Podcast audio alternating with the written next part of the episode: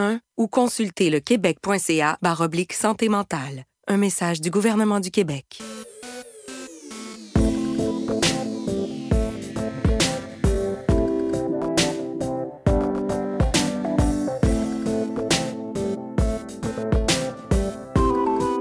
CIBL 105 Montréal.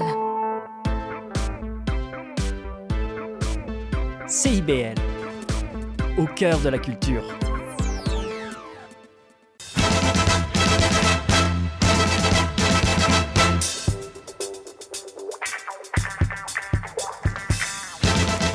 Vendredi 23 février 2024, vous êtes à l'écoute du 101.5 euh, Radio Montréal, CIBL. L'émission s'appelle Monsieur Bull et compagnie. Moi, je m'appelle Guénaël Revel et j'ai deux compagnons avec moi qui vont se présenter. Il y en a un qui vient de l'ITHQ. Attention, c'est un professeur. Bonjour Guénaël, Pascal Patron au micro. Voilà, c'est- monsieur, c'est le patron. Et puis, de l'autre côté, il n'est pas professeur, mais euh, de temps en temps, il a- Bonjour, Simon Beaulieu. Voilà, voilà, voilà. Alors, On est ensemble jusque midi avec Pascal et Simon. On dit bonjour, un petit coucou à Fanny Gauthier, Noël Fourcroy, Yannick Achin, nos autres chroniqueurs, mais qui euh, sont sous euh, d'autres horizons actuellement. Une émission consacrée pas exclusivement aux bulles, mais presque, parce qu'il y en a quand même pas mal. Pascal, vous allez nous parler des cépages à la mode. C'est Oui. bien ça? Ben oui, la, la- la- la tendance euh, change, euh, on a changé les habitudes de consommation, donc effectivement, on voit des cépages qui sont plus ou moins délaissés au détriment d'autres. C'est ça. Est-ce qu'il ne veut pas dire les vieux cépages? Parce que c'est vrai qu'il y a quelques temps, on disait oh, les cépages en ce moment qui reviennent euh, à, à Ah, la ils, en font, ils en font partie quand même. Ah, ils en font Euh, partie? Non, ben, pas obligatoirement, mais oui, les vieux cépages aujourd'hui ont, ont un peu plus de... de redorer leur, euh, leur blason, Ouais. là, on les reconsidère et, et à juste titre. On pourra en parler justement. À 9h30, notre premier invité, monsieur Jean-Philippe Bouchard, euh, on le connaît bien, il est déjà venu. Il vient accompagner cette fois-ci. Euh, c'est l'un des propriétaires de la distillerie du Fjord, donc ils viennent de loin. Parce qu'ils viennent du Saguenay. Il est accompagné de madame Frédéric Folly et de madame Sarah Simard. Et déjà là sur, euh, non pas, c'est pas un comptoir, c'est un bureau qu'on a, mais ça ressemble à un comptoir ce matin. On a 1, 2, 3, 4, 5, 6, 7, 8, 9, 9 produits.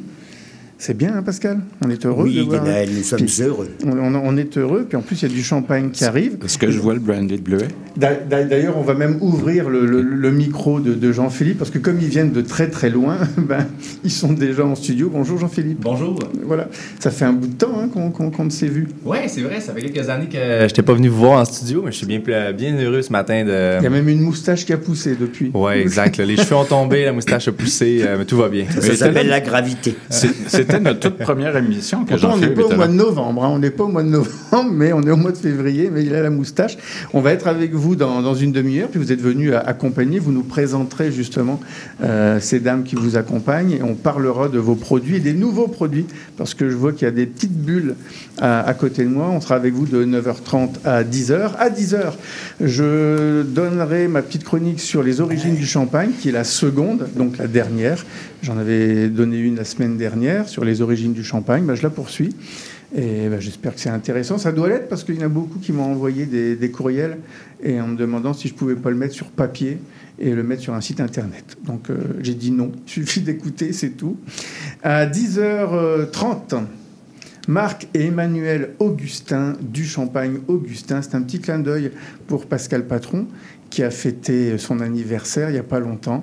Et le champagne arrive également en studio. J'ai eu la chance d'interviewer Marc et Emmanuel Augustin cette semaine. Ils ne sont pas avec nous en studio euh, parce qu'ils avaient d'autres obligations. Mais quand ils sont Pas sur grave, place, l'essentiel c'est qu'on ait le champagne. mais pourquoi c'est rare de les avoir? Tout simplement parce qu'il y a très très peu de euh, champagne certifié Déméter.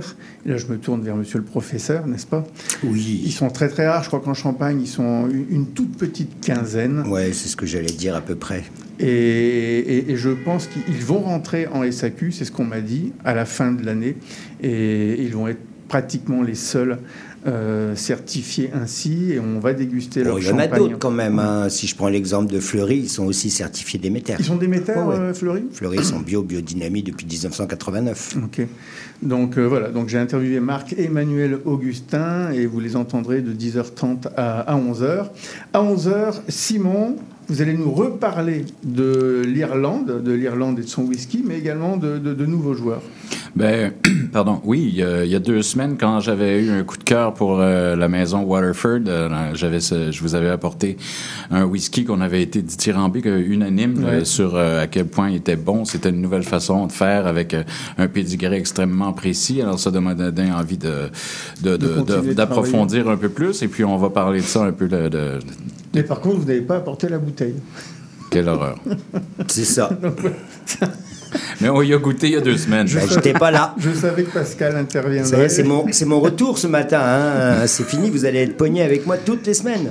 Oui. Ou Ah presque. bon Ou Ah. presque. Ah, c'est ça. Super. Bon, alors ne soyez pas grognon, Pascal. Je ne le suis pas, Guénaël. voilà.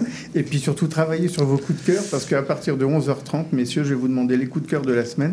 J'en ai quelques-uns, parce que hier soir, il y avait un salon euh, d'une agence qui s'appelle Divin Paradis, et euh, j'ai pu choper quelques, quelques vins. Donc voilà, la table est mise, et puis ben, direction euh, monsieur le professeur de l'ITHQ, Pascal Patron, avec les cépages à la mode. La chronique de Pascal Patron. Et oui, c'est ma chronique. Donc, euh, ce matin, effectivement, il y a une étude qui est sortie en Angleterre et je pense que cette étude, elle pourrait euh, être généralisée un peu à tous les pays. euh, parce que je pense que si on la faisait ailleurs, il ressortirait certainement un peu les mêmes données. Euh, des données qui montrent que désormais, les gens ne sont plus amoureux des cépages, euh, entre guillemets, les plus, les plus à la limite plantés, donc comme le Cabernet Sauvignon, le Merlot, mais se tourne effectivement vers un cépage qu'on a eu tendance effectivement un peu à délaisser aujourd'hui qui redore effectivement ses lettres de noblesse et je parle notamment du gamay euh, puisque euh, au cours des cinq dernières années le gamay a eu une augmentation des ventes de 35%. Et vous parlez du gamay du Beaujolais ou du gamay ailleurs? Essence, bah, le gamay ailleurs que dans le Beaujolais, Il y en a pas beaucoup. Il y en a pas beaucoup. Oui, mais hein. peut-être que ça se plante, justement, si vous dites que c'est Bah, à la on, mode. commence, on commence effectivement à replanter du gamay, mais en l'occurrence aujourd'hui, le, le Beaujolais a vraiment redoré ses lettres de noblesse. Pourquoi? Bah Parce que euh, ça vient du changement de goût des clients qui préfèrent des vins rouges plus légers. Euh, et puis face aussi à la hausse des prix de- du Pinot Noir et de tout ce qui est Cabernet Sauvignon et Merlot, Mhm. bah, effectivement, euh, les gens se tournent vers des choses qui sont plus accessibles au niveau prix et plus accessibles aussi au niveau goût. Ce qui veut dire que peut-être qu'un jour, et pas, dans, dans- dans pas trop longtemps, le, le vignoble du Beaujolais va être un petit peu plus euh, coûteux. Et- Bah, les prix déjà commencent un peu Voilà, à le augmenter. prix du puis kilo en plus, euh, en plus, quelque part, c'est un vignoble qui est aussi beaucoup converti en bio, en biodynamie. Mmh. euh, quand on parle de gamay, il faut pas oublier que le gamay, en, en 1395, euh, Philippe le Hardy l'a relégué. Justement, c'était un cépage bourguignon Mmh. à la base que Philippe le Hardy a relégué au fin fond du Beaujolais parce qu'il le considérait pas suffisamment qualitatif et qu'on a privilégié le pinot noir au gamay. Euh, Aujourd'hui, le Beaujolais produit quand même 60% des gamay cultivés en France. Donc euh, aujourd'hui, dans le monde, c'est à peu près euh, 42 000 hectares de gamay Ouais. seulement versus, euh, je ne sais pas si vous savez, euh, le nombre d'hectares plantés par rapport au Merlot ou au Cabernet Oh Sauvignon. mon Dieu. Dans le monde? M'appelez pas Dieu, s'il vous plaît. Non, Déjà que je vous appelle patron. Oui, dans le Euh, monde. Dans le monde, mon Dieu. Simon, bon, Simon n'écoute pas, c'est pas grave. J'ai- Mais j'ai aucune idée. Vous n'avez pas d'idée? Ah, attends, je dirais. euh, on est dans les centaines de milliers, donc euh, autour de 800 000 hectares. Non, bah faut quand même pas pas exagérer, exagérer. là. Le, le Cabernet Sauvignon est le cépage le plus planté au monde. Ah ouais? Ouais, ouais, ouais, c'est en vraiment le, c'est vraiment le cépage bah, en rouge et moi. tout, tout cépage confondu de toute façon. Euh, on est sur 341 000 hectares de Cabernet Sauvignon répartis dans toute la planète. Alors, on le connaît, le Cabernet Sauvignon, c'est le cépage emblématique des vins du Médoc à Bordeaux, mais on va le retrouver pareil en Australie, aux États-Unis, notamment dans la Napa Valley, au Chili, en Argentine, en Afrique du Sud, en Toscane, en Hongrie. Euh, c'est vraiment le, le grand cépage des vins de garde et il y a 341 000 hectares de plantés. Le deuxième, donc, qui perd un peu, malgré tout, mais il reste quand même emblématique, Merlot. le Merlot. Le Merlot, c'est deux- c'est le deuxième cépage le plus planté au monde, avec 266 000 hectares. Ah, mais loin derrière l'autre, alors. Quand même. Ben, 66, 40, ça fait 80 000 hectares de différence. c'est vrai qu'il s'adapte bien. Euh, c'est un cépage oui, qui s'adapte bien. euh, autant le Cabernet Sauvignon préfère les climats un peu plus tempérés, autant le Merlot préfère les cépages un peu plus chauds. Ouais. Euh, généralement, si on pense à Bordeaux, ben, on va le retrouver sur la rive droite, dans tout ce qui est Saint-Émilion, Pomerol, Fronsac et tout le kit là. mais on le retrouve un peu partout dans le monde. On va le retrouver en Suisse, en Roumanie, en Bulgarie, aux États-Unis, au Chili, en Argentine, en Afrique du Sud. C'est vraiment, on le retrouve d'ailleurs le Merlot souvent en assemblage Ouais. avec son copain le Cabernet C'est Sauvignon. lui qui apporte un peu de rondeur, un peu de chair. C'est ça, c'est ça, c'est ça. Il apporte aussi un peu plus de souplesse versus les tanins qui peuvent être parfois un peu durs du Cabernet Sauvignon. D'ailleurs, le Cabernet Sauvignon est un cépage de garde, alors qu'aujourd'hui, quelque part, on n'a plus le temps, enfin, on n'a plus le temps, ou on ne prend plus le temps d'a- d'attendre justement ces vins. Aujourd'hui, on veut du tout de suite, et qui plus est encore plus nous en Amérique du Nord, où on sait que euh, les, les vins vendus à la SAQ sont consommés dans les trois heures après la vente, et les vins à disposition à la SAQ, c'est le millésime qui vient de sortir. D'où les vins très souples, rouges. D'où des vins très souples euh, rouges. Et puis, c'est aussi la nouvelle, la nouvelle tendance. Donc, c'est pas. Moi, ça me surprend pas de voir que le gamay, effectivement, aujourd'hui, est tendance. Parce que, bah oui, ça donne des vins qui sont plus faciles à boire en jeunesse, qui, qui sont plus abordables, Ouais. qui sont plus sur le fruit, qui n'ont pas a obligatoirement des tanins. Du gamay Du gamay. Il y en a, oui. il y en a au Oui, Québec, justement, au, gamay du Québec. Il y, en a, il y en a du Québec, du gamay au Québec. Mais est-ce que, Excusez. est-ce que ça veut dire qu'en France, par exemple, euh, certaines euh, régions où il n'y a pas de gamay actuellement pourraient, auraient le droit d'en planter en, en déclasse, en se déclassant Bah, de de toute façon, aujourd'hui, on a le droit de planter ce qu'on veut, Ce où on veut, à partir du moment où on le vinifie en vin de France. Mhm. Mais c'est.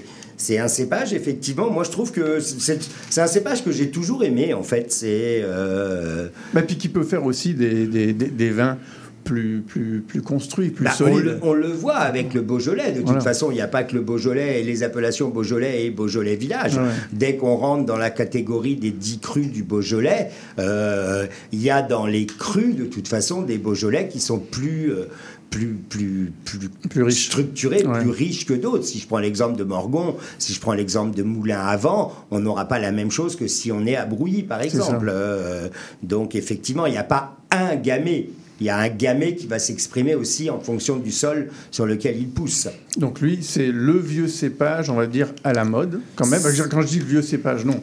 Parce qu'il il est connu, c'est pas un cépage qu'on a retrouvé, mais on va dire non, c'est pas un cépage. qu'on a retrouvé. c'est un cépage assez classique. Euh, Est-ce qu'il y en a d'autres parmi les, les- les classiques comme ça qui sont en train de. Oui, bah, tous les cépages qu'on va vinifier à la limite. Alors, le gamay a aussi cette particularité qui, de par son, son cahier des charges au niveau du Beaujolais et tout ça, est vinifié en macération carbonique. Aujourd'hui, la macération carbonique, donc euh, vinification en grappe entière, qui amène beaucoup plus de fruits dans les vins.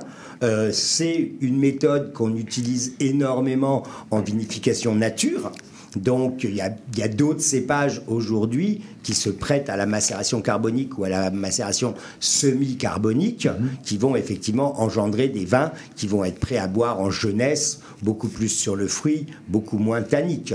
Donc oui, on va retrouver des choses, je pense notamment au Carignan qui, va donner des choses, euh, et puis des, des, des cépages à la limite un peu, un peu moins, euh, comment dirais-je, des cépages qui viennent d'autres pays. Euh, le Riesling aujourd'hui re- reprend aussi du poil de la là, bête. là, là, on passe au, au blanc. Au blanc, ouais. Mhm. Même si quelque part aujourd'hui, je lisais une étude hier qui, qui dit que le Sylvaner reprend aussi en Alsace énormément de terrain, Mhm. alors qu'on l'avait euh, un peu euh, relégué parce que le Riesling était plus tendance. Ouais. Le Mais Barbera aujourd'hui des rouges, au, au niveau des rouges aujourd'hui qui redevient aussi à la mode. Ouais.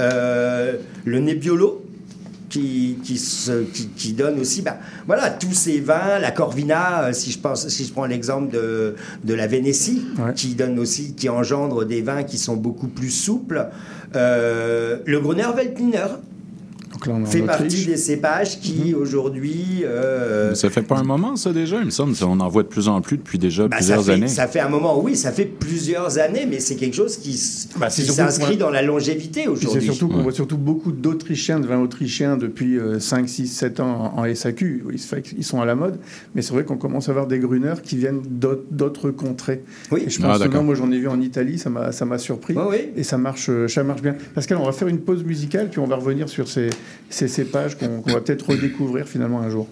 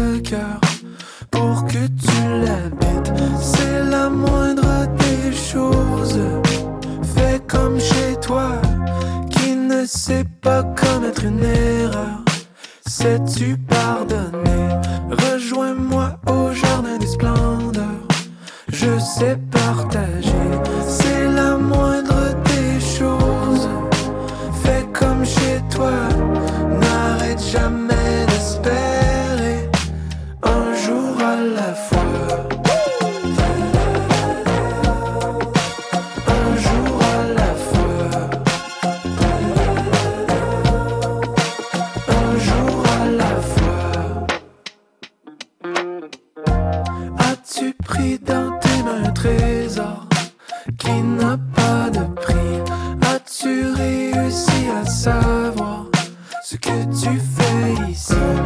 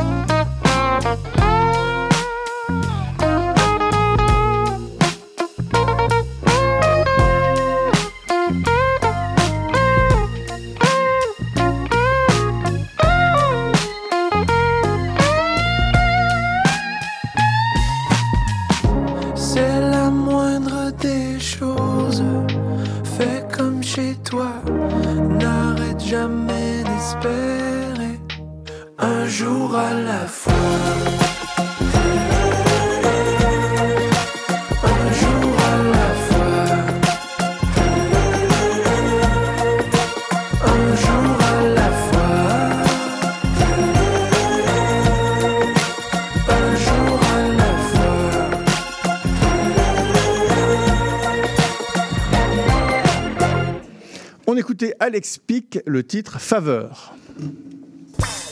La chronique de Pascal Patron. Avec Pascal, ce matin, on est dans les cépages euh, tendance. Ben oui, parce Voilà. qu'effectivement, le Sauvignon blanc non plus, la plus la cote, euh, le, le, le Chenin non plus, la plus la cote. Moi, qui suis ligérien, vous imaginez comment je suis malheureux. Euh, Le chenin n'a plus la cote, vous plaisantez, tout le monde en, tout le monde en ben, apparemment non, il perd aussi au niveau des, au Ah niveau oui de, de- au niveau des ventes. Euh, on- comme je vous dis, aujourd'hui on se diversifie, le Gruner prend plus de place. Et vous pensez, je reviens au gamay, vous pensez que le gamay va être planté ailleurs que euh, dans, dans le nord, dans- au nord de Lyon? Parce que on pourrait, on peut le retrouver dans d'autres pays. Moi, c'est ça qui m'étonne, c'est que le gamay, même s'il est à la mode et qu'effectivement aujourd'hui il fait des vins, on va dire joufflus, il y a, Joufflus, il y a personne, il y a Dieu. personne qui le, qui le plante.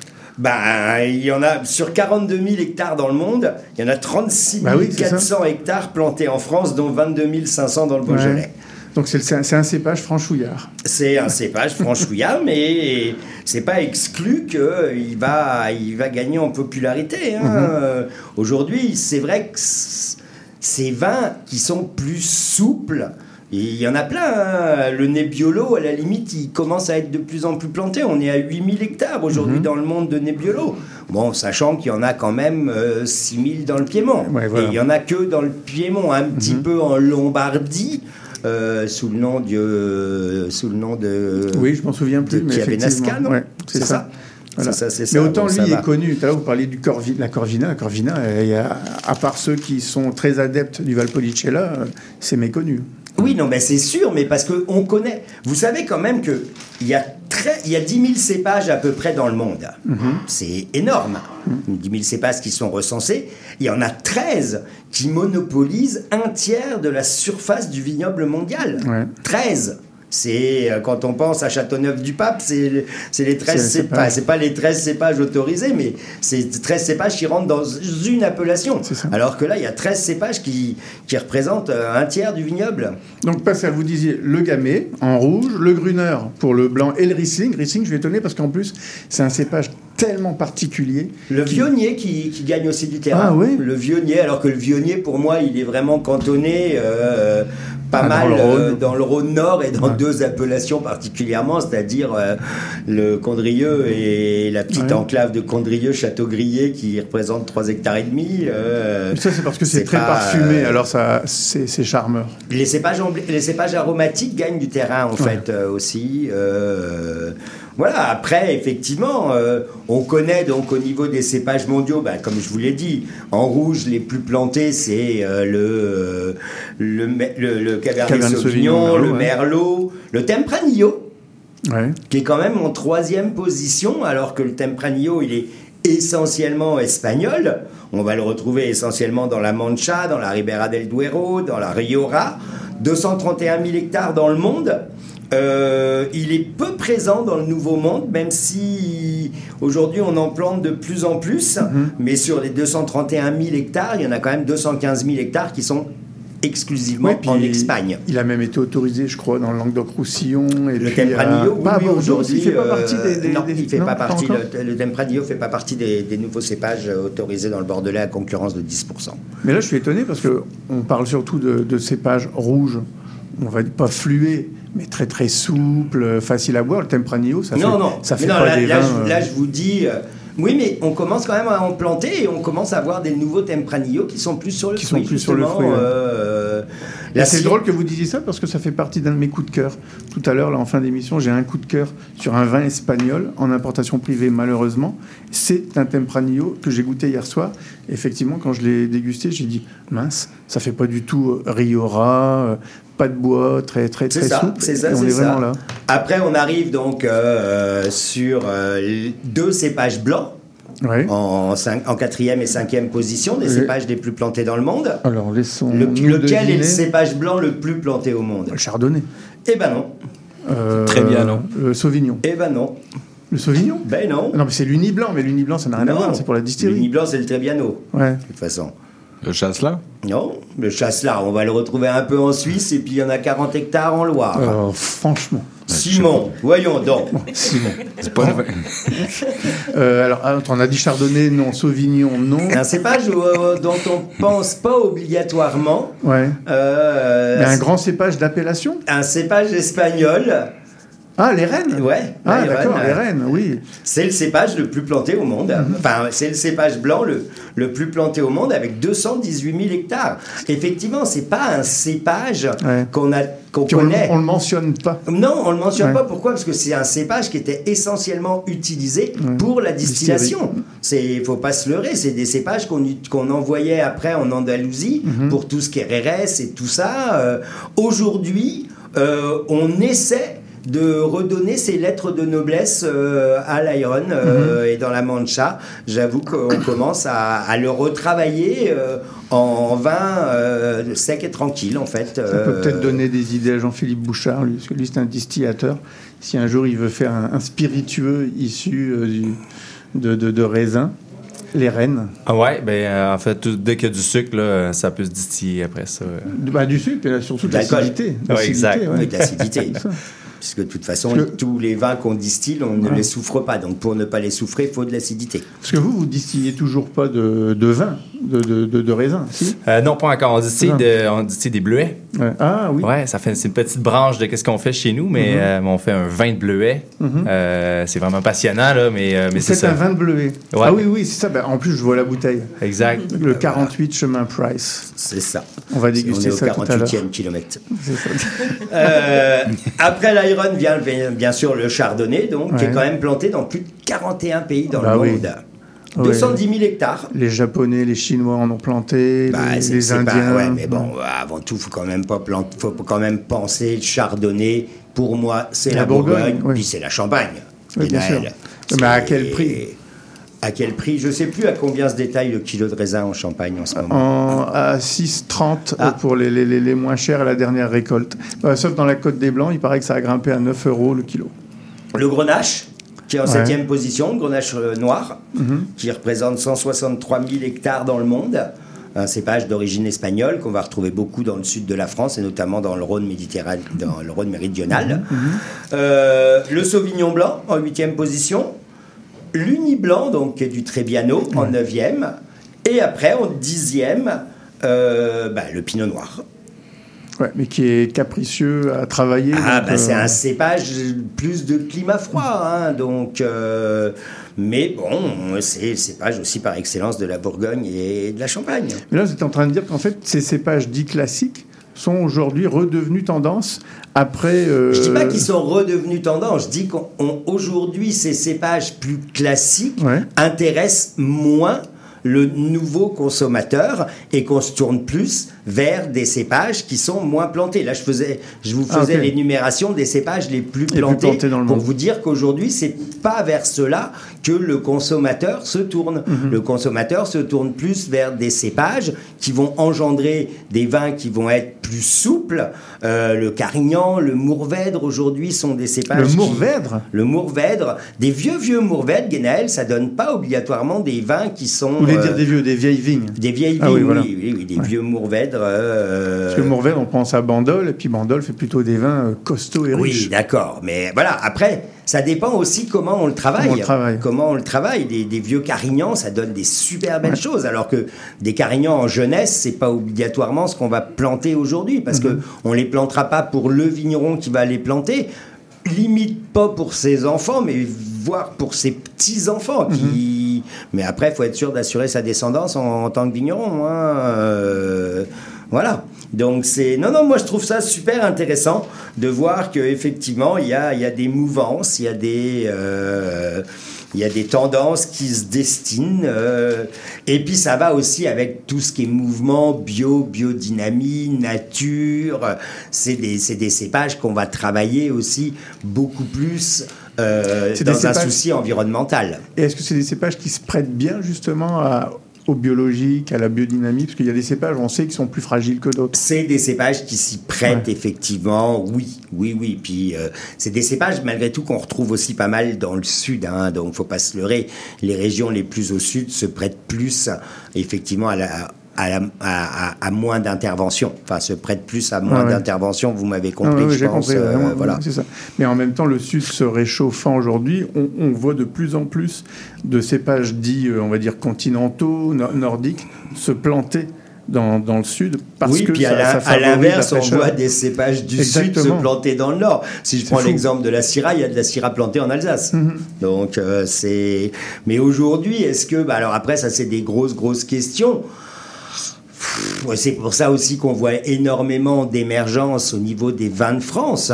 Parce que quelque part, ben oui, aujourd'hui, il n'y a plus que les cépages autorisés en appellation. Ouais, voilà. Il y a plein de producteurs qui font des essais sur d'autres cépages. Mm. Et comme ils ne sont pas reconnus dans les appellations, on est obligé de les vinifier en vin de France. C'est ça, on les déclasse. Puis là, vous parlez de la France, mais c'est la même chose en, Mais oui, c'est la même en- chose en ailleurs, Italie. Oui, c'est dernièrement, j'étais avec des Italie, Allemands. hein. Les Allemands font la, font la même chose, curieusement, avec leur vin blanc. Et, euh, et je pense que c'est au niveau de la communauté européenne qu'il va falloir réviser les cahiers des charges si on, on veut plaire aux, aux Ah, bah, je, pense que, je pense que de toute façon, dans les, dans les années à venir, il va y avoir effectivement, bah, alors déjà, de plus en plus de vins vinifiés en vin de France, et puis il va y avoir des amendements au cahier des charges. On peut pas, aujourd'hui, avec le réchauffement climatique, on peut pas, euh, on peut pas faire abstraction de ça. hein, euh. Ben, merci Pascal donc pour cette euh, chronique consacrée au, au cépage, on va dire à la mode. Et d'ailleurs, vous allez continuer de nous apporter des, des petits vins issus de ces cépages. Mais arrêtez avec votre efflués. petit Ah, vin, des, des grands vins. chose. C'est vrai, des grands vins. On fait une page, on fait une page publicitaire et on se retrouve avec Jean-Philippe Bouchard, Frédéric Folly et Sarah Simard. Rassembleur. Les métiers des arts et de la culture, il y en a une foule. Ça demande des gens de talent qui créent, innovent et soulèvent la fierté. Ça fait des vies remplies d'imprévus, des journées qui suivent sans se ressembler, des avenirs hauts en couleur. De la gérance à l'enseignement, de la gestion au numérique, quel que soit ton engouement, tu vas trouver le métier qui va te passionner. Pour découvrir des gens et des carrières hors de l'ordinaire, visite cultureetmoi.ca. Culture et moi, des métiers de sens et de passion. Un message du gouvernement du Québec. Vous cherchez une activité ludique et rassembleuse? Inscrivez le Bingo Radio de CIBL à votre agenda. Chaque semaine, courez la chance de gagner 3500 dollars en prix. Invitez vos amis et jouez avec nous tous les dimanches dès 13h. Pour participer, procurez-vous les cartes de jeu du bingo de CIBL dans un point de vente près de chez vous. Pour trouver des lieux, visitez notre site web au cibl1015.com sous l'onglet Bingo Radio de CIBL. À dimanche prochain et bonne chance! Je m'appelle Charlie Mulot et je vous donne rendez-vous tous les vendredis à 20h pour la Cabane à Conte, l'émission où on vous raconte des histoires. Ici Yves Chamard. J'aurai le plaisir de venir partager avec vous une heure semaine la merveilleuse histoire de Québec en musique. Chaque samedi à compter de 6h30 à CIBL 101.5 Montréal.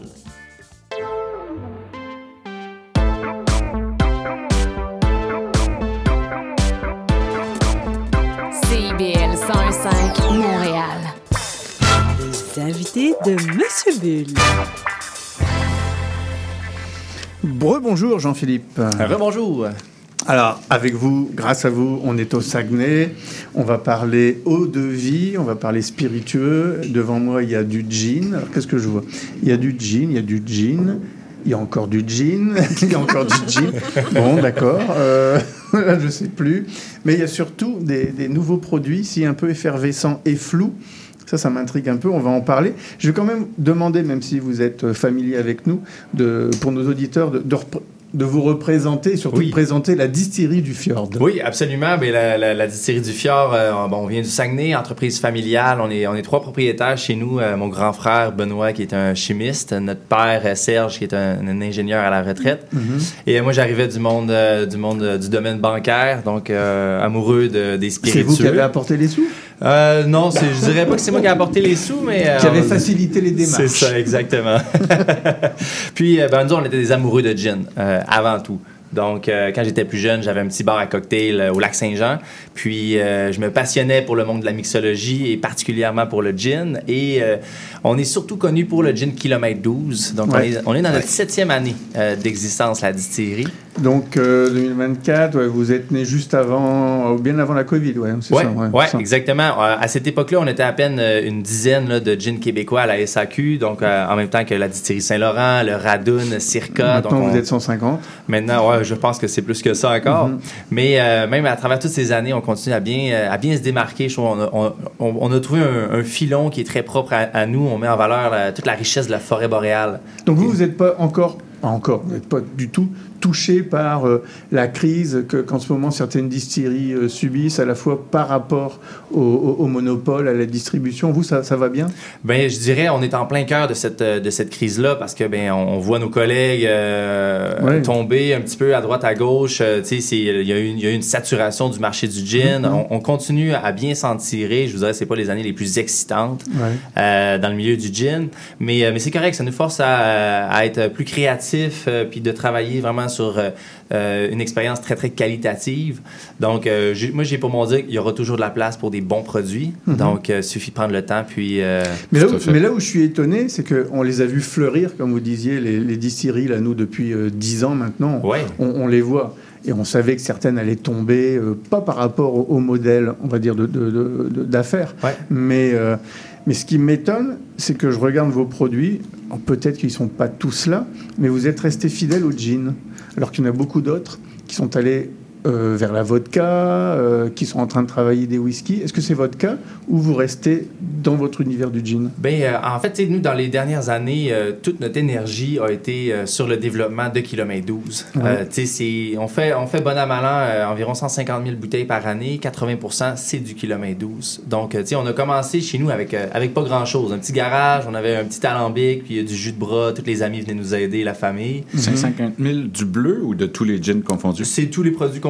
OK. 80% du, euh, du kilomètre 12 original. Donc, euh, et tu sais, quand on se promène, c'est toujours cette bouteille-là qu'on traîne avec nous. C'est un peu notre, euh, Ben oui. notre Ben, signature. là. Avec raison. on- Oui. Ça s'appelle 12 km et surtout gin de la forêt boréale. Oui. Donc c'est pour ça, c'est c'est un peu votre ambassadeur. Exactement, absolument. Puis tu sais, euh, bon, nous autres, on est des, euh, on est vraiment des passionnés. On aime ça, euh, explorer des, euh, des produits euh, inexplorés. Puis, euh, mais toujours un peu avec la- cette même signature-là. C'est important d'être très fidèle à notre, à la mission qu'on s'est donnée à la distillerie.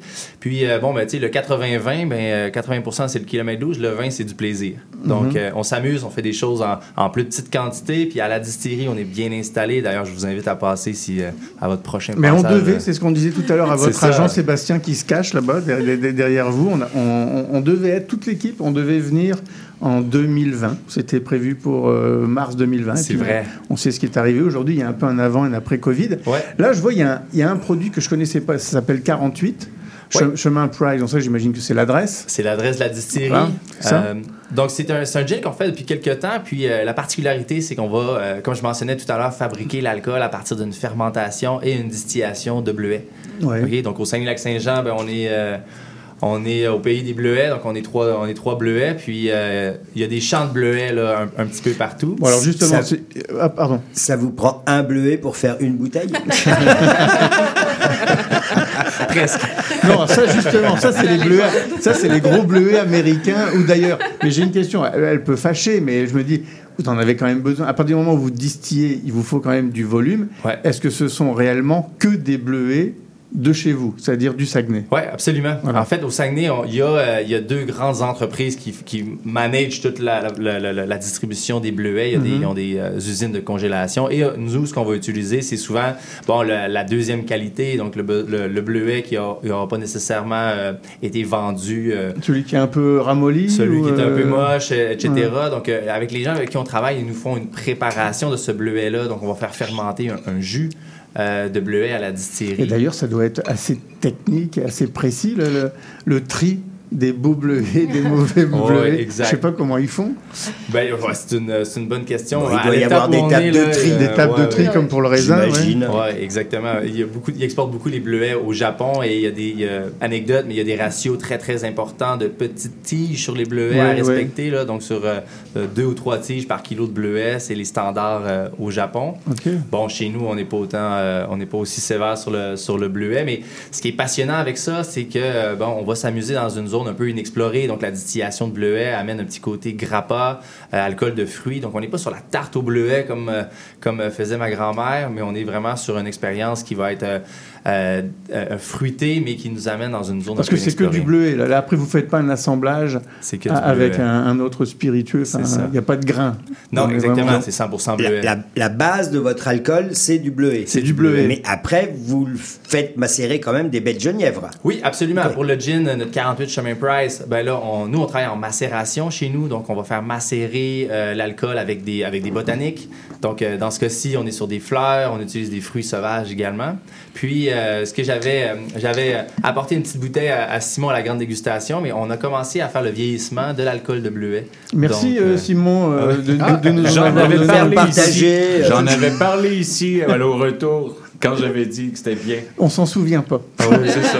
Mais là, c'est un, Oui. c'est un projet embryonnaire, puis euh, on commence à s'amuser, on essaye différents types de, de barriques. On a même trouvé un, un- un fabricant de barriques avec du chêne québécois, donc euh, fa- fabriqué de manière artisanale. Mais là, pas pour en faire du gin, pour faire vraiment un alcool de bleuet pur et dur. Exactement, euh, on- euh, comme un brandy, par exemple. Ouais. Ah, Donc, c'est intéressant ça. Ouais, absolument. Donc vous êtes là-dessus en ce moment. on C'est est là-dessus, on est en train de monter tranquillement un petit inventaire. On a fait des tests de vieillissement, donc possiblement d'ici peut-être un an et demi, deux ans, voire Mais, trois mais donc ans. ce que je disais tout à l'heure, que vous étiez resté ou vous cantonniez au gin en fait depuis 10 ans, mais là maintenant vous êtes en train de vous ouvrir et d'explorer des, des- des nouveaux. euh, des- Absolument. Ah. Donc vous, vous êtes très sage finalement par rapport à vos, à vos confrères Ah. distillateurs qui eux sont, ont tout de suite embarqué sur euh, plein de spiritueux, plein de variétés. Vous vous attendez et là en ce moment vous êtes encore en mode euh, exploratoire. Ben, définitivement. Ben, en fait, on a, on a décidé de miser sur, sur notre cheval de course qui était le kilomètre 12. Donc, puis après ça, ben, on, on, sais, on est bien installé. On peut fabriquer n'importe quel type de spiritueux. Euh, je m'intéresse beaucoup au monde du rhum. Peut-être que dans les prochaines années, ça sera quelque chose qui va arriver. Fait qu'on. À suivre. De La canne à sucre québécoise. Là, là- là, je vais pas vous. Non, bah non, non, c'est ça. Et la canne à sucre ils va vont- ils vont pousser acheter de la mélasse. Ils vont acheter de la mélasse. En tout cas, là, euh, j'avais dit, c'est dans la seconde partie, le second quart d'heure que je, je voulais déguster, mais je me suis laissé tenter. Là, je viens de déguster le 48 chemin Price. C'est vraiment super bon. Et je suis étonné du degré d'alcool. Ouais. 48 degrés, c'est- puissant. C'est costaud, Ouais. effectivement. Euh, donc, c'est un, c'est un gin, mais on va parler d'un gin contemporain, euh, donc avec une très, très forte personnalité. À 48 d'alcool, on voulait mettre de l'avant l'alcool de bleuet. Donc, euh, donc c'est un gin qui tire un petit peu plus sur l'eau de vie. Ouais, mais on, on, on sent pas la, la- la puissance. C'est très bien équilibré. C'est Ouais. c'est gras. J'adore ça. Oui, Et, et- et on a le bleuet. Alors c'est ça qui est très étonnant. En plus là, je parle beaucoup, donc euh, en rétro, Ouais. olfaction, Ouais, on le sent. Généralement, Et la deuxième, top, ça. troisième gorgée, là, c'est là que ça explose et que Mais vous, vraiment... vous faites combien de bouteilles de ça? C'est tout petit. Ouais, c'est tout petit, on fait peut-être à peu près 5000 C'est bouteilles par bon, année ça. comme Ah ça. quand même. Ah c'est bien. Ouais. Donc c'est des bouteilles de 500 millilitres. De toute façon, on va prendre les photographies là. 500 millilitres, c'est c'est pas en, c'est en SAQ ça? C'est un SAQ. euh, euh, on n'a pas une très grosse distribution. Je vous dirais la majeure, la majeure partie de la production est, vend- est vendue à la distillerie directement. Ouais. Ah bon? Mais euh, ouais. faut, faut, faut monter là-haut pour euh, vous acheter des produits? Non, il y, en a, euh, il y en a dans le réseau de la SAQ, mais étant donné qu'on est bien installé, on a plein de petits projets exclusifs à la distillerie comme ça. euh. Moi, j'ai une question. Vous parliez de votre alcool de bleuet que vous Ouais. allez faire vieillir sous bois. Pourquoi pas garder la pureté du bleuet, justement? Ben en fait, euh, c'est une, c'est une très bonne question. Euh, Cette année, on va, euh, on va mettre à la boutique l'eau de vie de bleuet directement euh, euh, brute comme ça, donc probablement réduit un petit peu plus bas que, que 40 Mais il y a, il y a un- il y a un gros volet d'éducation. On est, on est moins habitué, euh, tu sais, je dirais même dans notre coin, à, à consommer des eaux de vie. OK. Ben, si je peux renchérir, moi, pour y avoir goûté au brandy de bleuet, euh, il y a vraiment quelque chose à faire avec Ah, ça. J'imagine, parce que Vraiment, vraiment, rien que déjà là, très, très en, bien. en gin, je trouve que c'est vraiment, il y a une finesse et on retrouve vraiment le bleuet. C'est vraiment super intéressant. C'est pour ça que je Ouais. me dis, pourquoi le maquiller et pas le, le- le- enfin, le maquiller entre guillemets là Et pourquoi pas garder justement et travailler sur la pureté du bleuet? Parce qu'à date, moi, je connais pas obligatoirement d'alcool de bleuet autre. Non, Ouais. C'est Ouais. vraiment, c'est vraiment, euh, il y a le on sent le côté du fruit, mais il y a le côté florable, il y a le côté, euh, c'est c'est un côté très typé, et en, en le mettant un peu dans le bois, on, on continue à avoir cette concentration. J'avais même fait amener euh, les deux cognacets, là, Bénédicte et Mathieu, Oui. faire goûter, Oui, puis ils c'est avaient vrai. trippé, ils avaient dit c'est fou ça. Non, mais c'est- c'est C'est- c'est c'est- très, très, vraiment très original. Est-ce que vous les avez, euh, le 48, là, est-ce que vous participez à des concours, vous envoyez des échantillons pour... euh, ben, pour la première fois, on a envoyé une bouteille de 48 là, cette année là, au euh, International Wine and Spirit Competition. Ouais. Donc, pour la première fois. C'était un produit qui avait, il y avait des particularités très, très uniques. Et on se disait, non, c'est en, euh, en misant sur sur l'uni- l'unicité de ce produit-là pour, Ouais. euh, pour se démarquer. Euh, je vous dirais, euh, tu sais, on a été habitués, surtout dans les dernières années, à des gins très, très bonbons. Hein? Donc, avec toutes sortes de saveurs. Ben, Bon, parce la- que la c'est saveur ce de la plaît. semaine, là, Voilà, c'est ce qui plaît. définitivement. Donc, euh, tu sais, quand les gens arrivent, euh, viennent me voir, disent, ah, moi, j'aime bien ça, prendre mon, mon once de gin avec euh, la canette de 7-Up au complet. Je fais, Ah, ok, peut-être pas ce, ce- ce type de produit-là. Ben, Mais là, par- quelque part, celui-là, il mérite quasiment même pas d'être dilué.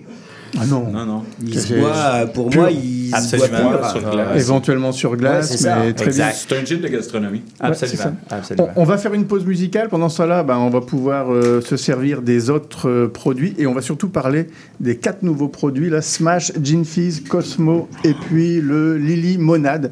Donc on est dans la limonade. À tout de suite.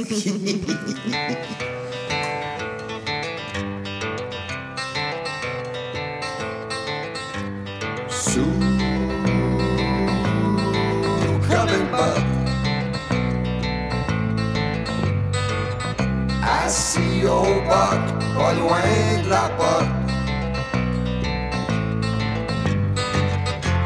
Je regarde danser les Black Label Sur une vieille tourne de Dave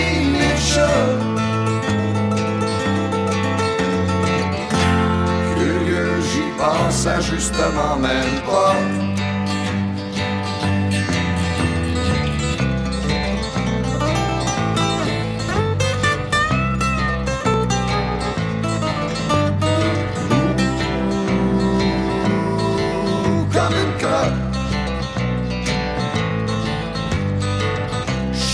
Comme un spot dans les culottes. Il éclaire le stage où je m'en vais jouer. J'ai une demi-heure pour dégriser. Curieux, j'y pense à justement même plus. De charmants étudiants pleins de pep, hep, hep m'ont invité à leur cégep pour aller jouer de la belle musique, zézique. Pas pour faire mon grand alcoolique.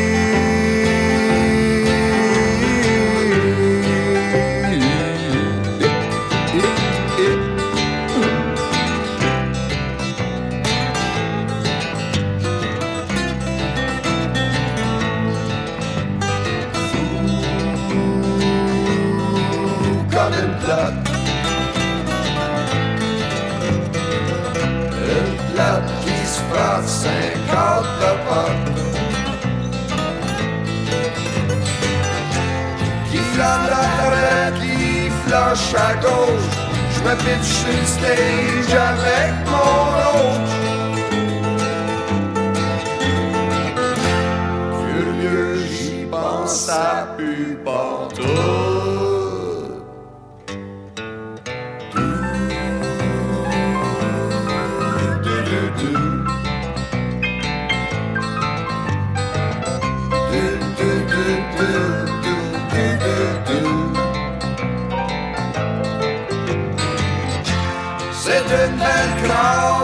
qui s'est asseoir. Je suis bien content d'être venu vous voir. Je vous remercie bien pour la grosse bière. J'ai eu ben du fun à Jonquière.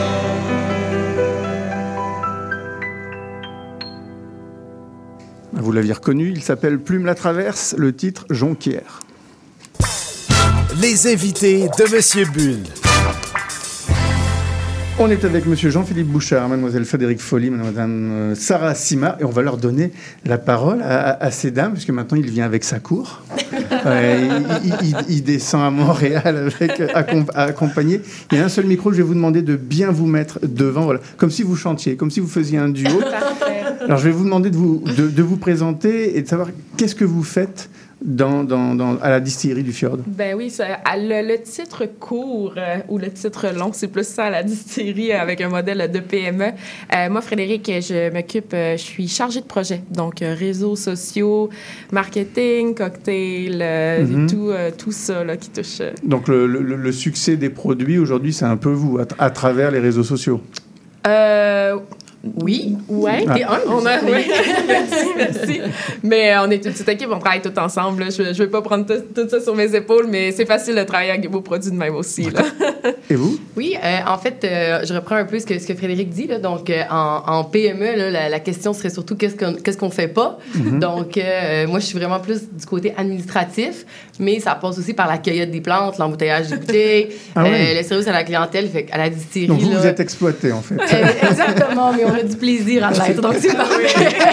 Mais ça fait cinq ans qu'on est là, Sarah puis moi, donc euh, on a tout fait. Là. On a, ça fait tu sais, sept ans que le kilomètre, euh, kilomètre 12 existe, cinq ans que nous, on est euh, sur place, donc euh, on a tout fait. On a Et, tout et- d'ailleurs, bah, pour les auditeurs qui ne le savent pas, vous pouvez rappeler pourquoi 12 km Oui, qui a de- que 12 km. En fait, euh, nous, on vient euh, au Saguenay, il y a les Monts-Valin, puis euh, Mhm. sur le 12e C'est kilomètre. c'est d'ailleurs noté à chaque fois sur les bouteilles. hein. Oui, absolument. Et même, c'est le, le- le- le décor en arrière du, euh, du design.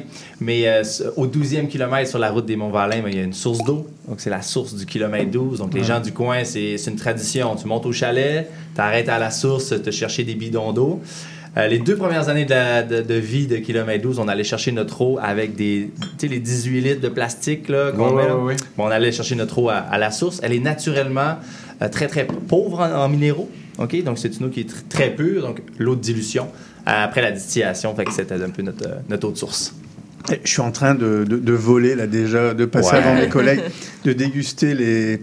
Alors là, ce sont des boissons alcoolisées, certes à base de gin, mais effervescents. Exactement. Donc, euh, Alors, expliquez-nous le- la façon de faire.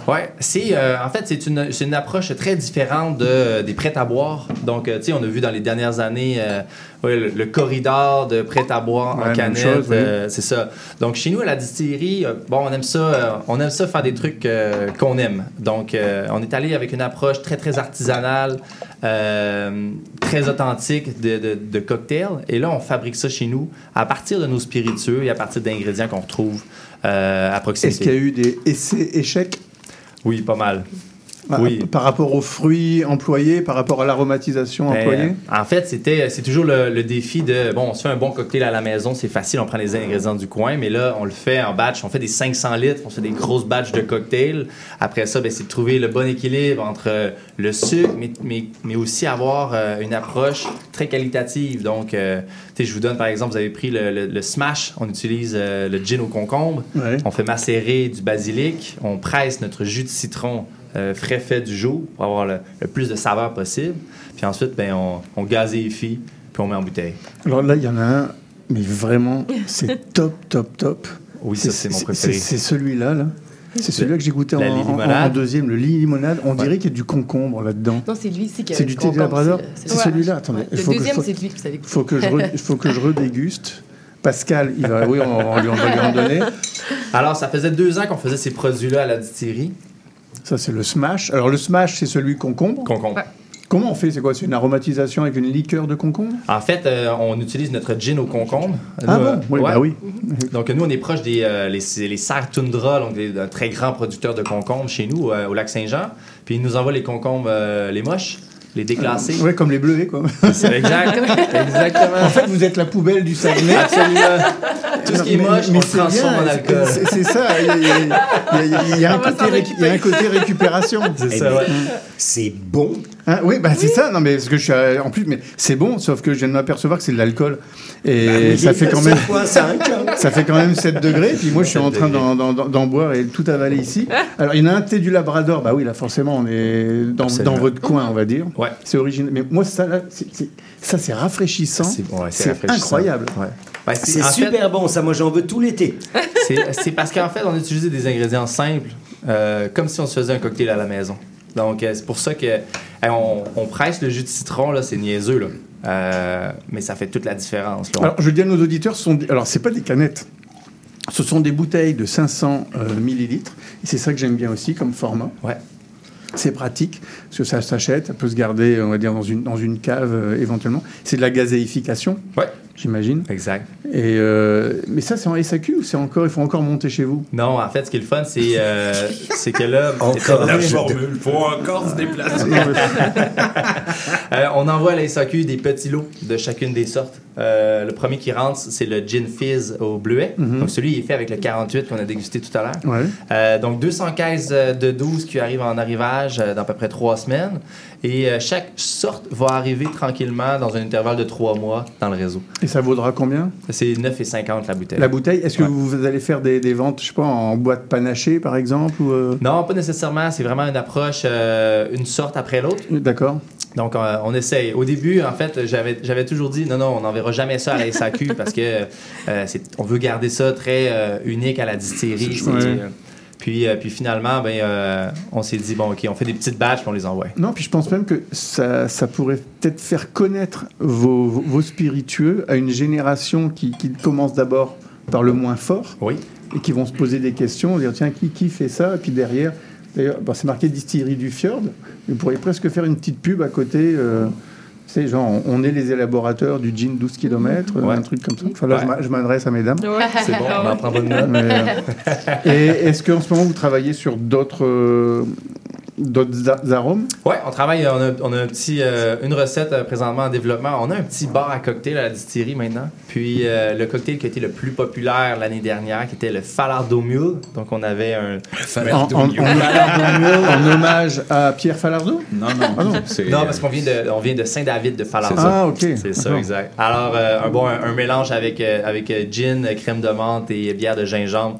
C'est vraiment, vraiment très bon. Gin, crème de menthe. Bière de Parce gingembre. que crème de menthe, vous m'avez perdu, gingembre encore plus. Ouais. Donc c'est pour ça. J'aime pas les deux. Et donc c'est pour ça que ça m'intéresse à ça bon.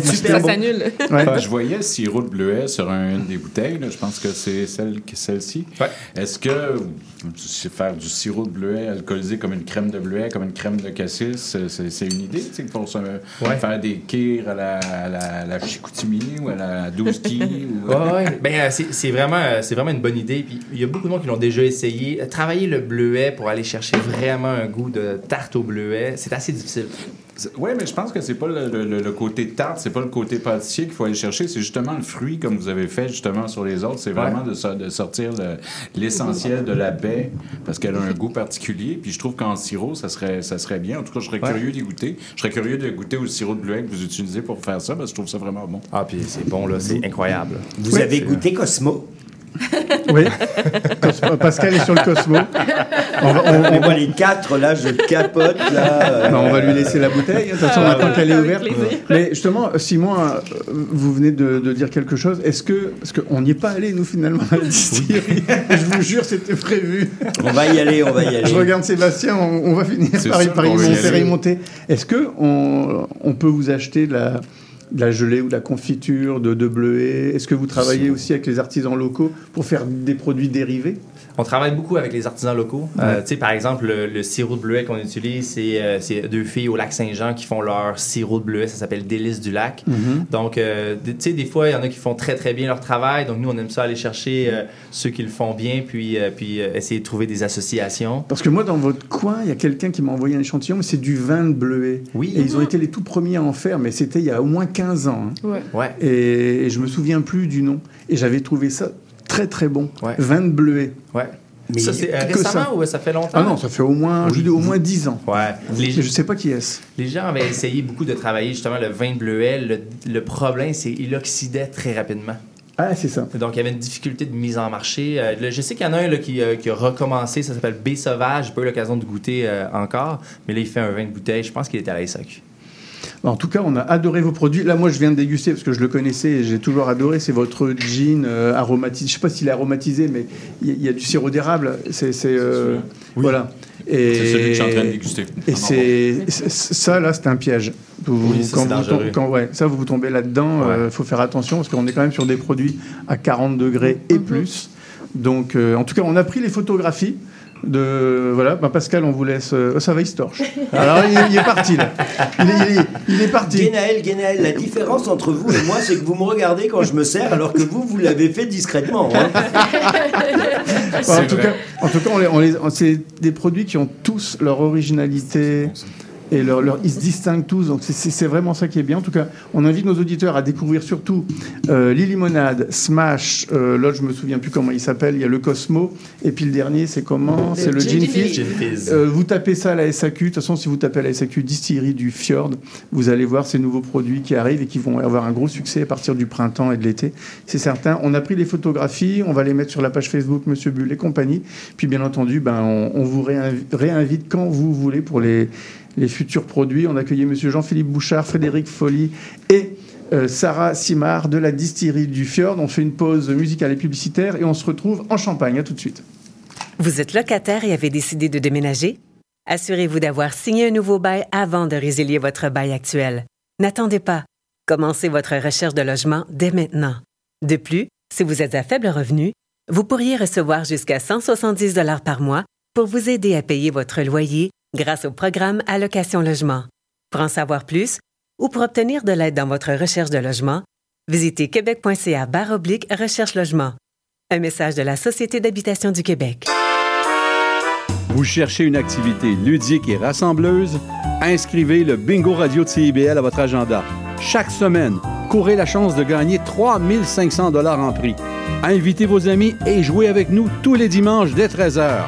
Pour participer, procurez-vous les cartes de jeu du bingo de CIBL dans un point de vente près de chez vous. Pour trouver des lieux, visitez notre site web au cibl1015.com sous l'onglet Bingo Radio de CIBL. À dimanche prochain et bonne chance! Spraynet et Spandex, tous les hits des années 80. Wow, wow, qu'est-ce que c'est ça? Ben, c'est pour annoncer ton émission. Mais non, je ferai pas jouer des hits. Je vais faire découvrir d'excellentes chansons qui ont pas ou très peu joué à la radio à l'époque. D'ailleurs, tu devrais aimer ça, je pense. OK, reste en ligne, cours la chance de gagner un voyage à Vegas avec Kat de tes chums. Eh, bah boy! Spraynet et Spandex les mardis de 16h à 18h et en rediffusion les samedis de 21h à 23h sur CIBL 101.5. FM.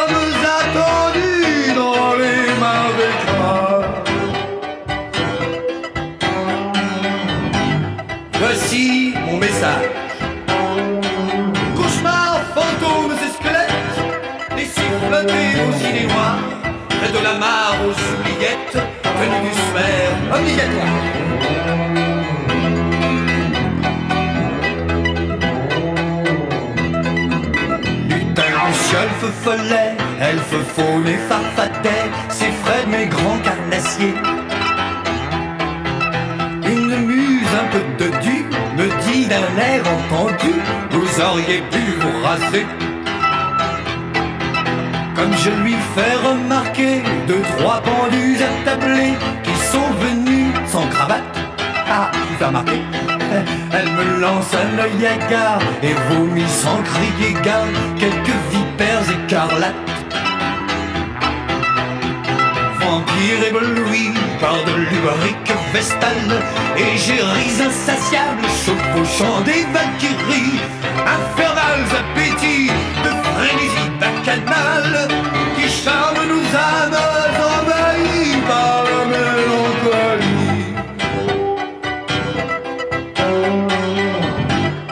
Envoie Satire, joufflu, bouc émissaire, gargouilleuse émue, fière gorgone. Laissez ma couronne aux sorcières et mes chimères à la licorne.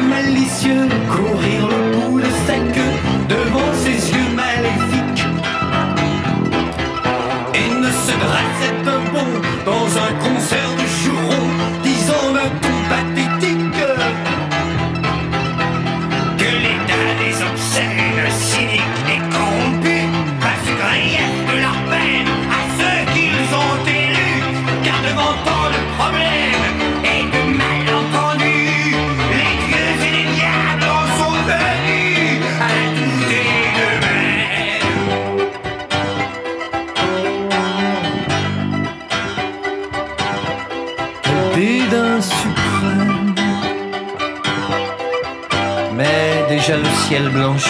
Esprit, je vous remercie de m'avoir si bien reçu. Cocher lugubre et bossu, déposez-moi au manoir et lâchez ce crucifix. Décrochez-moi ces gousses d'ail qui déshonorent mon portail et me cherchez sans retard. L'ami qui soigne et guérit, la folie qui m'accompagne jamais ne m'a trahi. Champagne.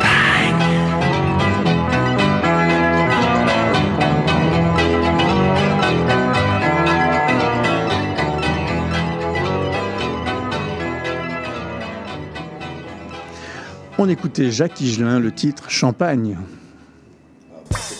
La chronique de Guénaël Revel.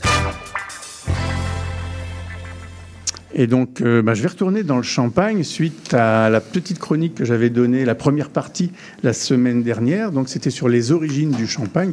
Vous vous souvenez que je m'étais arrêté euh, euh, à, l'Angleterre, finalement. Et j'avais parlé d'un certain monsieur qu'on appelle Christopher Merrett ou Moret, ça dépend des documents qui, font référence.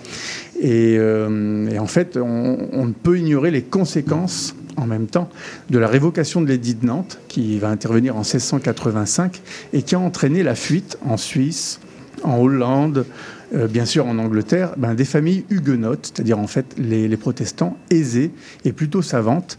Et elles étaient en France surtout implantées à Troyes, dans le sud de, de la Champagne, et à Haï, qui était autrefois un peu la, petite capitale de la Champagne. L'économie française fut si sévèrement touchée par cet exode qu'elle provoqua la mise en place par Louis XIV de l'interdiction d'émigrer, de l'inter- l'interdiction d'émigration. Donc les riches familles protestantes de l'industrie textile de l'Argonne, l'Argonne c'est cette région légèrement dans l'est de la Champagne, ont ainsi pu faire connaître aux Londoniens du champagne embouteillé sur les bords de la Marne et soudainement frétillant euh, lorsqu'acheminé sur les bords de, de la Tamise. Donc l'essor du champagne pétillant est indéniable- un- pardon, indéniablement, ça va plus, hein, c'est- Non, non, vous avez de la misère ce matin. hein. oui, c'est ça. J'ai peut-être abusé du gin fizz, de la distillerie du Fjord. Donc, l'essor du champagne pétillant est indéniablement dû à la maîtrise du verre permettant la fabrication de bouteilles éprouvées. Je vous rappelle que le, champagne est- a été le premier euh, vin dans le monde à, utiliser une bouteille. Et la bouteille est un outil, c'est pas seulement un contenant en matière de vin effervescent, euh, en tout cas issu de la méthode traditionnelle. Sauf qu'à l'époque, on ne parle pas de méthode euh, traditionnelle. Donc, grâce à la Champagne, on va énormément travailler sur la fabrication des bouteilles et ainsi- aussi l'emploi systématique de cônes de liège ficelés pour les obturer, c'est-à-dire l'ancêtre du bouchon. Et les, les Anglais vont s'imposer comme les premiers utilisateurs de cet assemblage, du moins à titre commercial. Et Christopher Merrett ne pouvait faire ses expériences d'addition qu'à la réception de fûts, c'est-à-dire au début de l'hiver, puisque le vin était toujours expédié dans le trimestre qui suivait la vendange, donc qui suivait, on va dire, le mois d'août ou le mois de septembre, ou au printemps même euh, suivant. Dans les deux cas, ces observations à ce euh, professeur, qui était en fait un scientifique, mais autrefois on parlait pas de scientifique, euh, il, touchait un petit peu à tout à partir du moment où il savait lire, écrire, et qu'ils étaient un peu lettrés. Donc ces, ces observations étaient guidées par la nature et l'environnement. Endormis par le froid ambiant londonien, les levures contenues dans le vin se réveillaient dès les premières chaleurs, c'est-à-dire à partir du mois de mars ou du mois d'avril. Et les bondes devaient s'extirper naturellement, sans quoi les douelles des fûts devaient se cintrer et sointer sous l'effet de la surpression du vin, qui en surface se couvrait de mousse. Et si le vin avait déjà été embouteillé, ce qu'on appelle les broquelets, qui, est l'ancêtre du, bouchon, c'est une sorte de goupille du bois, ces broquelets qui obturaient les, les flacons, ben, ils devaient sauter, à moins de faire éclater ces derniers, les flacons, parce que trop bien ficelés. Et non seulement on y mettait de la, la- la ficelle, un peu de suie, mais on pouvait même y mettre de, de- de- de la cire, ce qui faisait vraiment quelque chose de, très impacté. Oui, c'est ce qui fait qu'à la limite, c'était la bouteille qui éclatait et non pas le bouchon qui Et- sautait. C'est ça, exactement. C'était tellement bien ficelé que. Bah, ça faisait comme une, une sorte de surpression, c'était une petite bombe, d'autant plus que les bouteilles n'étaient pas comme, euh, comme aujourd'hui, c'était des bouteilles qu'on appelle euh, en forme d'oignon, euh, assez gros. Elles n'avaient pas une contenance définie comme aujourd'hui. Certaines étaient de 80 centilitres, d'autres grimpaient jusqu'à 95 centilitres parce qu'elles étaient soufflées. Alors ce médecin, le docteur Merritt, a en outre constaté que les vins tranquilles qui revivaient après quelques mois étaient les plus sucrés. Or, comme le sucre a naturellement pour effet d'exciter les levures anaérobiques, plus les contenants en renfermaient, ben, plus l'effet effervescent était manifeste. Et l'ajout du sucre fut donc l'option retenue par ce médecin pour affiner sa théorie. Une théorie étoffée et corrigée au cours des siècles, surtout des deux siècles qui vont suivre, à travers les travaux de Jean-Antoine Chaptal, de Jean-Baptiste François et bien entendu de Louis Pasteur. L'Angleterre de la fin du XVIIe siècle joue un rôle donc de premier plan dans l'histoire du vin moderne, en ce qu'elle fournit les outils et un contenant permettant une meilleure conservation des liquides fermentés. La volonté de conserver des vins d'origine européenne diverses, en y ajoutant des édulcorants dont peut-être du sucre de canne des Antilles anglaises, les Bahamas, la Jamaïque, Anguille, et après 1662 de Madère, parce que je l'avais dit la semaine dernière, les Anglais vont prendre possession euh, à partir de cette date de l'île de Madère. Tout ça, c'est bien défini dans les, textes. Quant aux verriers, les verriers Henry Holden et John Colnett, eux, vont profiter du procédé de fabrication de flacons inventé 25 ans plus tôt par Sir Killian Digby, qui recommande l'augmentation de la température du four et la modification de la composition de la pâte de verre. Et dans les années 1670, George Ravencroft, et là c'est un nom qui normalement parle à tout le monde, puisque l'industrie, ce nom existe toujours, c'est Monsieur Ravencroft qui va perfectionner à son tour la technique du verre euh, en créant ce qu'on appelle le fondant à l'oxyde de plomb, d'où le noircissement et aussi le renforcement du, du verre. Si l'Angleterre a alors une génération d'avance à peu près sur la France en matière de cristallerie industrielle, elle le doit par ailleurs à l'amiral britannique Sir Robert Mansell, qui dès 1615, donc là vous voyez c'est c'est bien bien avant, avait convaincu Jacques Ier d'interdire l'usage du bois comme combustible afin de le garder pour la construction navale primordiale dans un État insulaire en conflit permanent avec ses voisins du continent. Le charbon de bois s'imposa du coup comme le nouveau comburant combustible aussi, ça se dit. Et l'officier général devint d'ailleurs à sa retraite le premier entrepreneur verrier du pays grâce à un monopole par lettre patente royale offerte en remerciement des bons et loyaux services rendus à la nation. On doit également à ce Robert Mansell la coloration du verre et sa résistance accrue grâce à l'ajout d'un mélange de fer et de manganèse euh, à la silice en fusion. Oui, bah, enfin, ça- le, le fait de colorer le verre apporte, euh, enfin, évite ce fameux goût de lumière qui est un défaut dans le vin. Ouais, tout à fait. Sauf qu'à l'époque, on ne le sait pas encore. On, on va le découvrir Oui. bien, bien plus tard. Ainsi, les Anglais disposent-ils un siècle avant les Français? Je sais qu'à chaque fois qu'on dit ça, les Français, ça, ça les tiraille un peu, surtout les champenois. N'empêche que les Anglais disposent un siècle avant eux de bouteilles noirâtres et solides qui vont permettre le développement d'un nouveau métier, celui de négociant en vin. Car c'est en effet au cours de ce même XVIIe siècle que l'Angleterre dessine lentement, au gré d'alliances et de mésalliances politiques, sa future carte de distributeur de vins fins. Même si les verreries normandes et flamandes Fonctionnant ainsi au charbon voit le jour à la même période, la région de Newcastle, où Sir Mansell installa ses usines, demeura la première productrice de verre d'Europe pendant deux siècles. C'est vraiment que à la fin du 19e siècle, voire au début du 20e siècle, que ce sont les Allemands et les Autrichiens qui, vont embarquer le pas et devenir plus importants que les Anglais. Alors, ce qui est très intéressant également, c'est que moi j'appelle ça que le, champagne et le porto sont un petit peu des, des jumeaux séparés à la naissance. Pourquoi? Parce que les monarchies colonialistes qui multipliaient les longues expéditions maritimes vers les Indes et le Nouveau Monde au XVIIe, au XVIIIe siècle, euh, avaient pour habitude de fortifier le vin enfermé dans les fûts, dont la majorité était destinée à des clients, une faible partie seulement étant pour la flotte d'expédition elle-même. On parlait d'ailleurs de, vins de chargement quand on donnait ces vins-là à la, flotte. Le négoce du vin va donc exploser en Europe, et même si les clarets, les clairés, euh, aquitains, ligériens, parisiens, Paris faisait beaucoup de vins ou champenois, qui étaient élégants et subtils, jalonnent les tables aristocratiques, ben, ce sont les Britanniques qui euh, aiment toujours les vins plus puissants, notamment ceux du Douro, ceux d'Andalousie. Ils, disaient d'ailleurs souvent que c'était du Brésil dans la douceur et de l'Inde dans les arômes, à propos de- des, tout premiers Porto.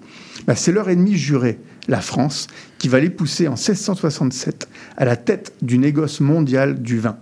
En taxant excessivement les marchandises anglaises qui entrent dans l'Hexagone, Colbert, ministre de Louis XIV, amène Charles II, le roi d'Angleterre, à répondre par un embargo sur les vins de France. Les Anglais ont déjà un empire dont les comptoirs commerciaux servent de grenier, et ceux du Portugal expédieront désormais les vins de toute la péninsule ibérique. Mais le voyage par l'Atlantique vers l'étape du Nord étant long et délicat, et le vin étant capricieux, la systématisation du mutage des fûts au départ de l'expédition navale va commencer dès 1680, tout comme l'emploi du liège pour obturer les bouteilles dont on a pris l'idée chez les moines vignerons.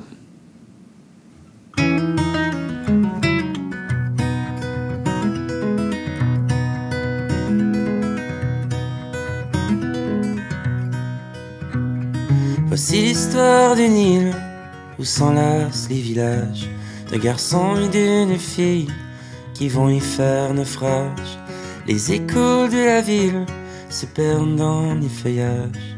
C'est la force tranquille du nouveau paysage. Je l'ai prise par la main et emmenée doucement. Sa robe de satin dans l'air du Saint-Laurent. Au sommet d'un ravin, dans une maison au soleil. Comme le bon vin, on vieillira à merveille. Île d'Orléans, je garderai mon cœur d'enfant si tu fais revenir le beau temps. Dans les jours de juillet, que peut-il arriver de mal à laisser vivre le temps, notre sport national Quand le fleuve est docile, nous allons nous baigner. Pendant qu'ils font la file, les voitures de Beaupré, étendues sur la grève, un point dans l'univers. Toi tu chantes aux étoiles les chansons de l'éclair. Île d'Orléans, je garderai mon cœur d'enfant si tu fais revenir le beau temps. L'automne rappelle ces oiseaux migrateurs qui s'envolent dans le ciel aux dernières lueurs. La nature est sereine quand l'hiver se prépare, mais je vois une peine dans tes yeux, ton regard. Tu contemples l'horizon et rêve en solitaire d'échanger la maison pour un grand bateau de mer. Si toute chose a une fin, comme la vague rejoint la rive, essuyons nos chagrins, car avant de mourir, il faut vivre. Île d'Orléans, je garderai mon cœur d'enfant si tu fais revenir le beau temps.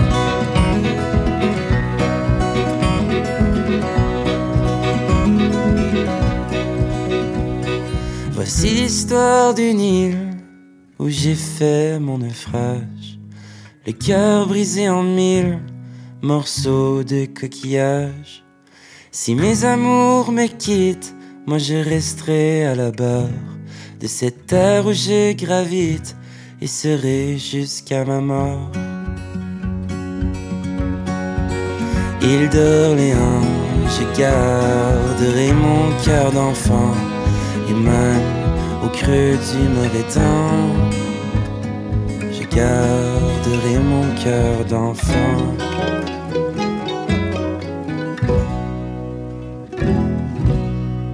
On écoutait L'île d'Orléans par Simon Kearney. La chronique de Guénaël Revel. Alors je poursuis cette petite chronique sur les origines du champagne. J'en étais justement euh, à, parler de, de, de, des liens entre le champagne et, le Porto. Et les hauts Porto wine, comme les appelaient les Anglais, vont naître à ce moment, c'est-à-dire autour de 1670, 1680, issus des premières maisons de négoce. Alors on connaît aujourd'hui hein, ces maisons euh, anglaises à, à, anglophone, Rares, Croft, Carl Harris, Taylors, qui en fait à l'époque sont les filiales de compagnies d'importation enregistrées depuis les années 1670. Dans les archives, on retrouve ces noms-là au cœur d'archives de la maison Clark et Thornton notamment, ou bien Fair Bradley, Tilden et Thompson, Dawson et Harris. Ces firmes appartenant à de riches familles anglaises vont perdurer durant des décennies et deviendront les distributrices commerciales de champagne, comme par hasard, quand celui-ci aura son effervescence garantie et des maisons pour le promouvoir. La production du Porto va se multiplier, soutenue par le traité de Methuen signé en 1703, qui stipule une garantie d'achat du vin portugais par les Anglais.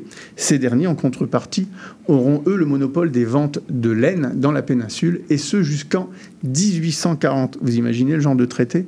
Un traité qui dure 100, ouais, 100 ans. Plus, plus, plus, de 140 ans, pratiquement 100, 137 ans. Les importations de vin du Douro croissent dès lors rapidement en Angleterre. Le vignoble s'étend dans le nord du Portugal et les prix grimpent vertigineusement, poussant les vignerons à la fraude.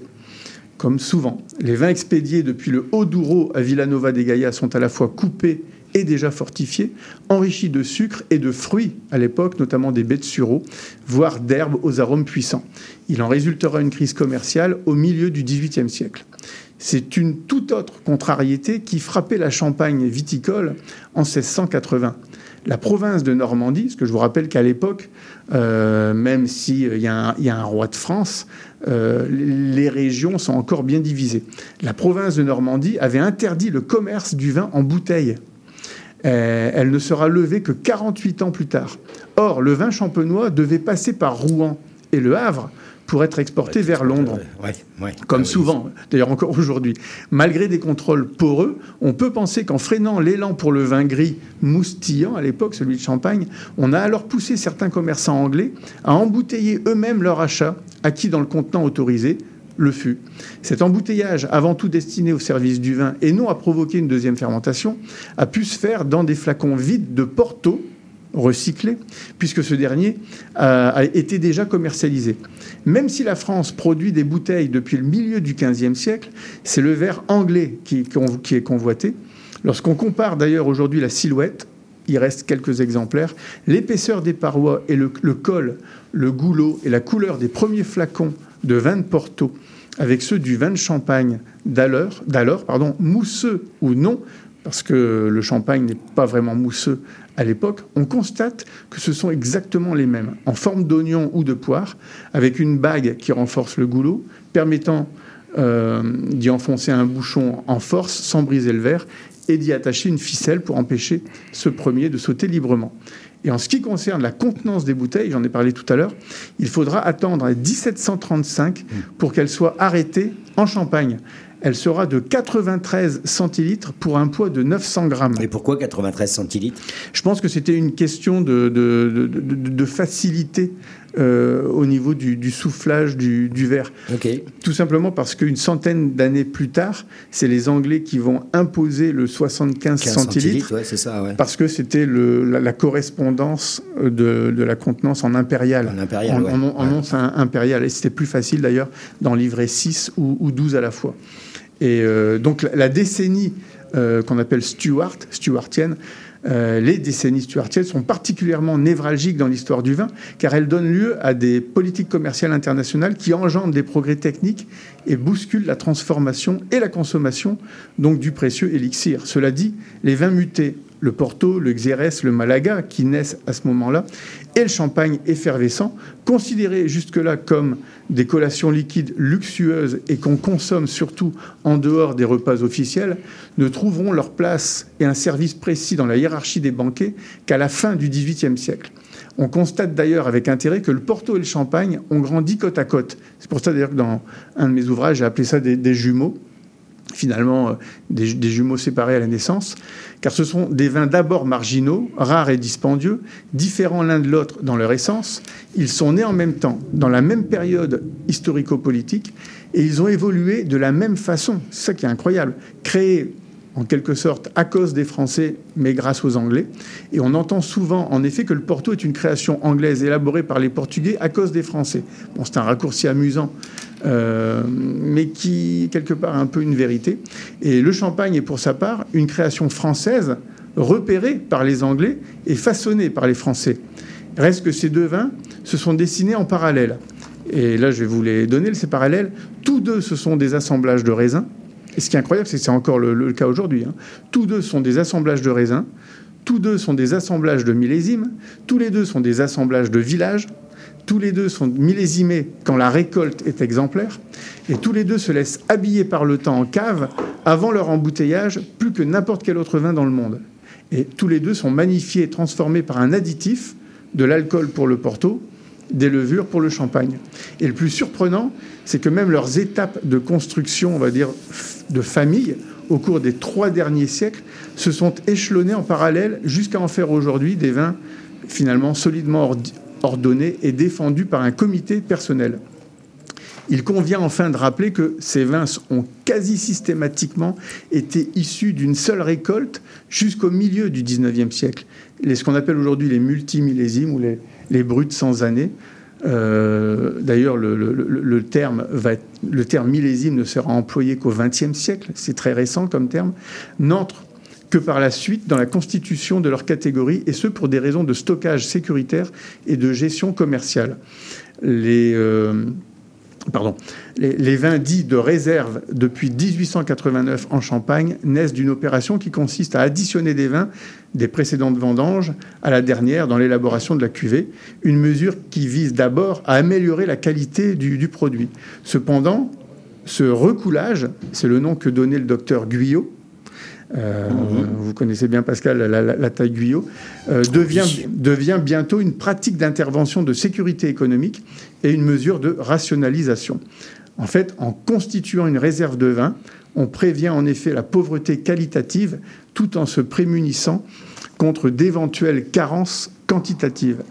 Et à la veille de l'invasion fa- fatale des oïdium, mildiou et phylloxéra, la notion de vin de réserve par assemblage de récolte va devenir fondamentale car salvatrice.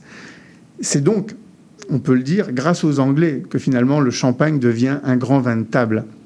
Le destin de ces deux jumeaux séparés à la naissance, le Porto et le Champagne, est aussi étonnant que le scénario d'une fiction, car ils se retrouvent à la fin du XIXe siècle, tantôt dos à dos, tantôt face à face, dans une concurrence dont ils sortiront tous les deux triomphants de toute façon. Cette concurrence survient une fois de plus en Angleterre, et euh, parce qu'elle porte d'abord sur le goût, mais aussi sur le moment de la dégustation des deux vins et sur les prémices de la sommellerie, elle va devenir commerciale. Étant à la fois élaborateur, embouteilleur et distributeur de Porto, les Anglais ont en quelque sorte le monopole de son service et de sa consommation. Dans le Douro comme dans la Marne, la deuxième moitié du XIXe siècle donne lieu à plusieurs crises. Elles déboucheront sur la construction de collèges professionnels qui vont les structurer, mais pour l'heure, elles bousculent les deux vignobles. Le prix des raisins et de l'eau de vie croît outre mesure et les imitations déjà euh, créent un marché parallèle. Sur la table, les deux vins sont des empereurs, mais ils vont devenir concurrents. Et si- ce qui veut dire quoi? Ce qui veut dire que le Porto, qui était plutôt consommé en fin de parcours, comme le champagne qui était très très sucré, va décroître, va décroître, et ça va gêner énormément les Anglais puisque c'est eux qui en avaient la commercialisation. Et c'est pour ça que les Anglais vont demander aux champenois de faire des champagnes entre guillemets sans sucre, ce qui était très risqué parce qu'on croit encore à ce moment-là que c'est le sucre qui permet l'effervescence. Mais reste que c'est dès 1850 c'est après, vers 1870, que ça va devenir un peu plus régulier. Mais c'est dès 1850 que les Anglais demandent des bruts, c'est-à-dire en fait des vins de champagne les moins euh, sucrés, parce que c'est eux qui vont les proposer en premier lieu et bien avant les Français, au début du repas, euh, ou alors en dehors euh, d'un- d'un repas tout simplement parce que ça faisait concurrence au Porto qui lui était servi en fin de repas. Donc voilà pour euh, le petit lien entre le champagne et le Porto et finalement les origines du champagne. Peut-être dans une autre chronique, je me mettrai à parler de Dom Pérignon, dont on a fait une icône du champagne, bien malgré lui. Vous cherchez une activité ludique et rassembleuse? Inscrivez le Bingo Radio de CIBL à votre agenda. Chaque semaine, courez la chance de gagner 3500 dollars en prix. Invitez vos amis et jouez avec nous tous les dimanches dès 13h. Pour participer, procurez-vous les cartes de jeu du bingo de CIBL dans un point de vente près de chez vous. Pour trouver des lieux, visitez notre site web au cibl1015.com sous l'onglet Bingo Radio de CIBL. À dimanche prochain et bonne chance! Depuis plus de 30 ans, le journal mensuel Éco Montréal est le fier porte-parole de l'actualité politique, économique, sociale et culturelle au cœur de Montréal. Distribué gratuitement et rejoignant 200 000 lecteurs, Éco Montréal est aussi un véhicule publicitaire polyvalent en répondant efficacement aux besoins de différents annonceurs, comme dans l'immobilier ou tout simplement pour y afficher avis public ou services professionnels. À lire ce mois-ci dans Éco Montréal. Montréal à la croisée des chemins. Pain, vin et fantaisie. Le triomphalisme trumpiste. Immobilier, bilan 2023, perspective 2024. Pour en savoir plus, nous vous invitons à visiter notre plateforme numérique à écomontréal.com ou à composer le 514-844-2133. 514-844-2133. Chez Éducalois, On sait que la loi, c'est pas toujours facile à comprendre. mais nous sommes là pour vous aider à y voir plus clair. Alors arrête de tourner les coins ronds. Et renseigne-toi avec Angle droit Chaque mardi de 11h à 11h30. sur CIBL au 1015, C'est un rendez-vous parce que savoir. c'est pouvoir. Chaque dimanche dès 17h, c'est votre rendez-vous trad qui commence avec l'affaire à l'entrade. Des classiques, des nouveautés, tout ce qui a forgé et qui fait l'univers de la musique traditionnelle québécoise d'hier et d'aujourd'hui. L'affaire est dans le trad le dimanche de 17h à CIBL.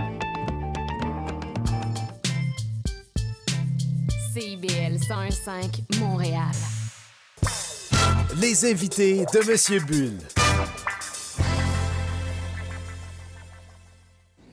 Même si l'émission s'appelle Monsieur Bull et compagnie, on parle rarement de champagne. Et le champagne dont on va parler aujourd'hui, je peux vous dire qu'il est très très rare. La maison s'appelle Augustin. C'est pas une maison, c'est un récoltant.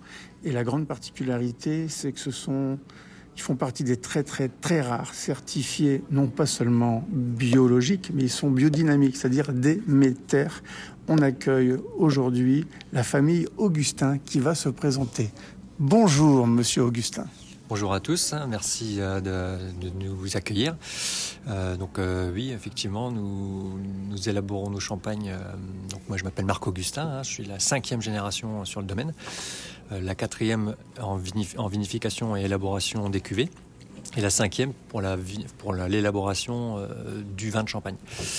Vous êtes basé où en Champagne? Alors nous avons une chance un petit peu particulière. Moi, je- j'œuvre avec deux euh, premiers crus, donc qui s'appellent Vertu dans la Côte des Blancs, et un autre à Avenay-Val d'Or où se situe le domaine euh, dans la montagne de Reims. Ça, c'est juste au nord d'Ailly? Tout à fait, ouais, on est à, au coteau, enfin sud d'Ailly, enfin au nord d'Ailly. Euh, en fait, on n'est pas, on peut pas être 100% parce que nous, on est qu'à 93% au niveau de l'orientation, donc euh, on n'est pas plein sud. Voilà. J'ai dit que vous étiez récoltant manipulant. Ça veut dire que vous n'achetez pas de raisins à vos collègues? Du tout. En fait, nous, euh, nous, nous, nous, nous avons 10 hectares de vignes, ce qui permet de faire de vinifier et d'élaborer des champagnes à raison de 80 à 90 000 bouteilles. Donc, il n'y a pas besoin d'aller euh, aller chercher des raisins ailleurs, tout à fait. Et la grande particularité, c'est que vous êtes certifié Déméter. Oui, Déméter. Alors, c'était un petit, euh, un petit challenge, entre guillemets, mais que je- on a tout de suite. euh, au début, la première année, on n'était que bio. Euh, que bio, c'est déjà un grand mot, mais et euh, bah, je me suis pris un petit peu une claque. Euh, J'étais pas dans mes convictions vraies, en fait, je pense. Et donc l'année d'après, on est passé tout de suite en biodynamie, et là, je pense qu'on était un peu plus pr- proche de nos vraies valeurs. Vous avez dit au début. Ça veut dire que autrefois vous vendiez du raisin au, au négoce? Tout à fait, avec mon, mon père, qui est encore présent, euh, on avait des, contrats hein, pour euh, honorer euh, les grandes maisons. Et donc, on faisait euh, 60 000 bouteilles au petit export, et puis en France surtout. Avec le passage en bio et biodynamie, bah, on a tout de suite été demandé dans le grand export. Et bah, ça nous a ouvert d'autres marchés, mais des, vraiment des nouveaux marchés. Euh, vous êtes converti d'abord à la biologique, puis ensuite à la biodynamie. Biologique, ça s'est fait quand À partir de quelle année Et surtout pourquoi?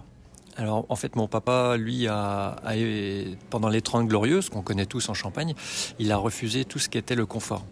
Je m'explique, euh, c'est, il a refusé les herbicides, donc toujours le travail du sol, et tous les engrais chimiques, hein, donc les gadous, les fameuses gadous de- de- des vignes des années 80, euh, il a toujours mis du fumier de vache. Donc, entre guillemets, il avait laissé une porte entrouverte à euh, la pratique bio sans être lui certifié. Ce qui fait que moi, bah, j'avais juste un petit peu à pousser la porte et à m'engager totalement dans cette euh, conversion en bio. Quoi.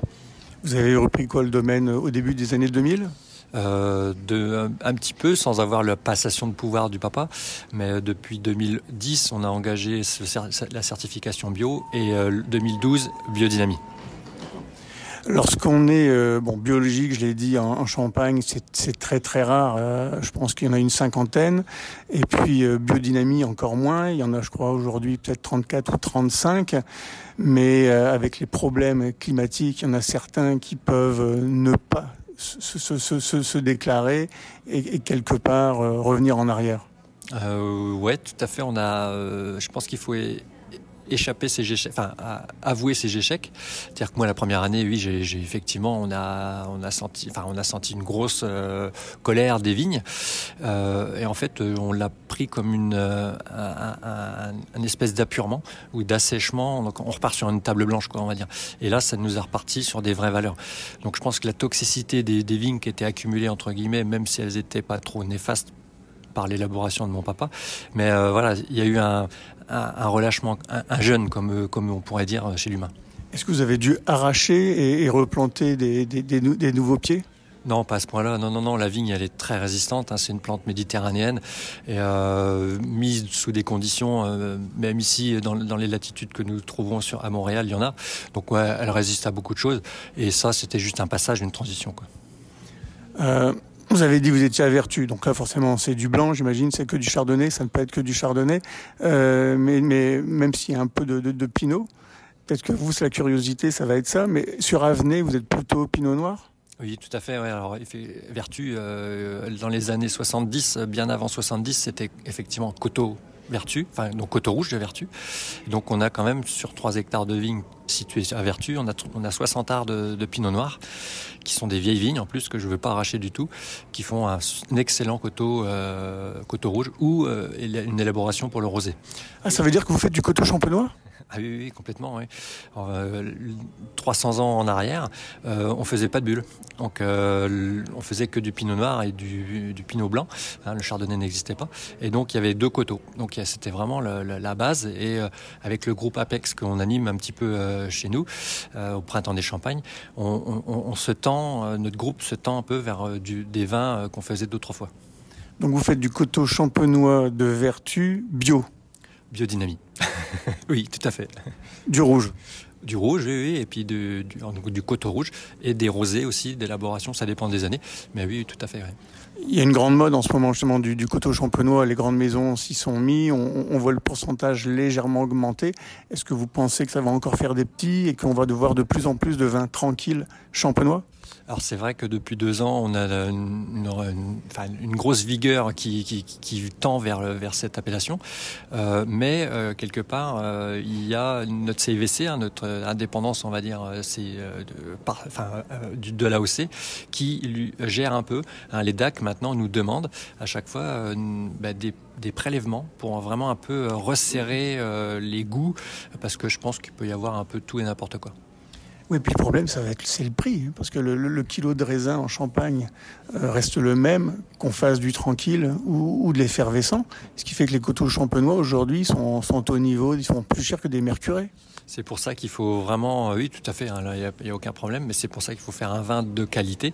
Et je pense que c'est pour ça que l'appellation champagne dit, pose des grosses questions aux négoces ou, ou aux artisans comme nous, eh ben, de dire, ben, euh, attention, euh, on met les pieds où? Parce que le prix, effectivement, c'est quand même un, un- frein sur, euh, sur, sur les ventes. hein. Vous n'utilisez donc pas vos raisins de vertu pour, pour faire des bulles? Euh, si, parce que j'ai des chardonnays, entre autres. Euh, je vous ai dit que j'avais 60 arts de, de pinot noir, mais le reste est, est- est conduit en chardonnay, avec des vieilles vignes, avec des, des, des- des trucs qui sont pas mal. Euh, et donc, on n'a pas parlé d'Avenay Val d'Or. Et donc, donc Avenay Val d'Or, euh, comme mon papa est issu de Vertu, on a, papa, dans les années 62, 65, a ramené un peu de chardonnay, enfin, donc a planté, hein, a arraché des vignes qui étaient soit en meunier, soit en pinot noir. Et on a beaucoup de, de, de, de chardonnays qui sont situés dans la Côte des Blancs, dans la, dans la montagne de Reims, excusez-moi. Et en fait, ça fait pas du tout le même chardonnay. euh, pourtant, c'est la même coupe, euh, c'est- enfin, c'est le même processus d'élaboration des, des raisins, mais ça fait complètement un terroir différent. Vous avez un peu de meunier? Euh, alors, on va pas dire qu'on n'en a pas, on en a une parcelle euh, qui s'appelle, avec, celle-ci, on, élabore une cuvée euh, cœur saphir. Donc, on, on- on fait des choses un peu d'un meunier un peu différent des autres, tout à fait. Lorsqu'on on s'en est certifié biodynamique comme vous, est-ce que ça veut dire que c'est tout le vignoble ou c'est simplement certaines parcelles? Non, non, c'est tout le domaine qui doit être certifié. On se donne 5 ans pour certifier tout, même les terres agricoles, si on en a. Hein. C'est pas notre cas à nous, mais euh, si on a des prairies, tout ça, tout doit être certifié. Vraiment, tout le foncier. Ou alors, faut faire une autre structure, faire une autre société et tout. Mais non, non, il faut vraiment tout faire, quoi. Mais ce qui peut poser des problèmes, on va, on va poser des questions qui fâchent un peu. Si vos voisins, eux, euh, sont en culture raisonnée, si vous voyez ce que je veux dire, ça peut poser problème. Euh, il fut un temps où on croyait ça. hein. Ce sont, je pense, des croyances, parce que ben, malheureusement, on a eu des années difficiles en 2021, par exemple. Et euh, 2021, moi, j'ai eu quelques difficultés sur certaines parcelles, mais ce n'est pas mes voisins proches qui ont sauvé ma parcelle. Et donc, euh, quand tout va bien, ben, tout le monde dit, ben, c'est moi qui ai traité la vigne de, de lui. Mais quand ça va pas, ils savent pas faire la relation inverse. Donc, on prend des photos et on va voir gentiment ses voisins en lui disant, c'est pas toi qui traites mes vignes. On va pas mentionner le nom des voisins, mais est-ce que vous pourriez, vous, les influencer et les tenter à se convertir? Euh, en 98, euh, j'ai commencé à enherber mes vignes. On, m'a regardé quand même euh, avec des yeux sauvages. J'ai mis de la jachère fleurie parce que bah, je pensais que c'était un peu beau au niveau des couleurs et tout. On, m'a enfin, on m'a dit que j'avais des vins qui sentaient l'herbacée, qui sentaient. Donc c'est vraiment des, critiques mauvaises. Alors qu'aujourd'hui, bah, quand vous baladez dans le vignoble champenois, bah, il y a de l'air partout. On commence à revoir des choses qui sont intéressantes et tout. Donc quand on copie des choses qu'on a né- négligées, enfin ou, mal créditées avant, je trouve que c'est une bonne copie. Je trouve. Je sais pas. Après, chacun est, libre de. J'avais des tondeuses euh, ni plus ni moins que j'avais fabriquées moi-même. Euh, tout le monde me regardait. Il est fou, il est fou. Maintenant, qui n'a pas une tondeuse chez lui? On sait que ce sont les récoltants en Champagne hein, qui sont allés vers le bio en, premier. Aujourd'hui, certaines marques, des, maisons y vont. Est-ce que vous pensez que c'est vraiment elles qui vont pousser d'autres récoltants, voire d'autres, euh, même des coopératives, certains adhérents vers le, biologique et pourquoi pas même le biodynamique? Alors c'est vrai qu'il y a des coopératives où il y a quelques adhérents, mais c'est pas la coopérative qui prend l'initiative de, c'est plutôt les, adhérents qui disent bah, euh, moi je vais m'en aller si tu fais, t'ouvres pas une antenne bio. Euh, ça c'est les coopératives. Et sinon les grosses maisons, type Vranken, type Maison Moum ou etc. Enfin les gros, les gros. Euh, ben, eux euh, se sont pris une, bonne gifle, un bon revers en 2021, hein, parce qu'il y a eu des difficultés. Donc il y avait un grand élan ces, années-là. Et euh, ce contenu, bah, on les connaît, hein, c'est la Maison Indrer, c'est le Clairvoyance, etc. Alors que les autres ont fait un retrait catégorique de tout leur, engagement pour la certification. Pourtant, le consommateur aujourd'hui veut du bio. Ah oui, oui, oui, veut, euh, avec peut-être un porte-monnaie un peu plus vide qu'il y a quelques années. Donc c'est vrai que ça, va ça va rester encore une niche. On va faire une petite pause musicale, Monsieur Augustin, puis on va revenir et parler davantage de vos cuvées.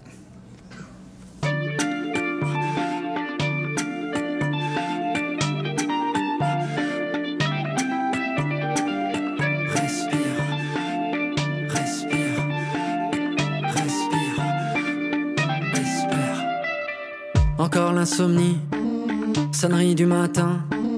Le corps engourdi, toujours endormi, miroir, salle de bain. Triste face à face, angoisse du réveil. Reflet dans la glace, les années qui passent ternissent le soleil. Ok.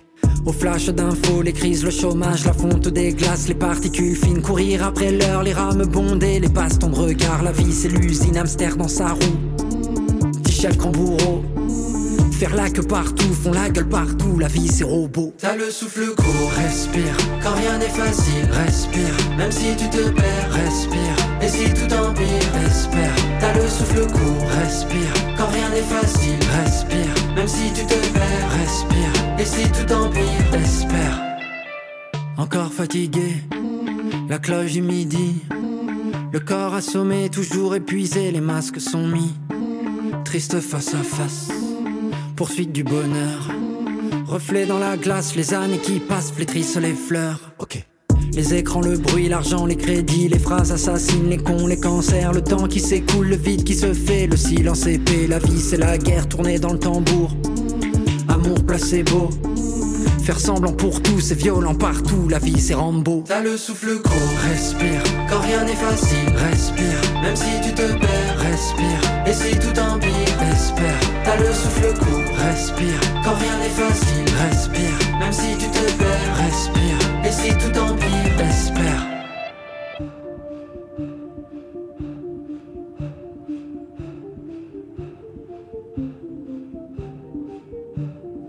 Les yeux ouverts ne trouvent pas le sommeil, dans le lit tourne tout le temps.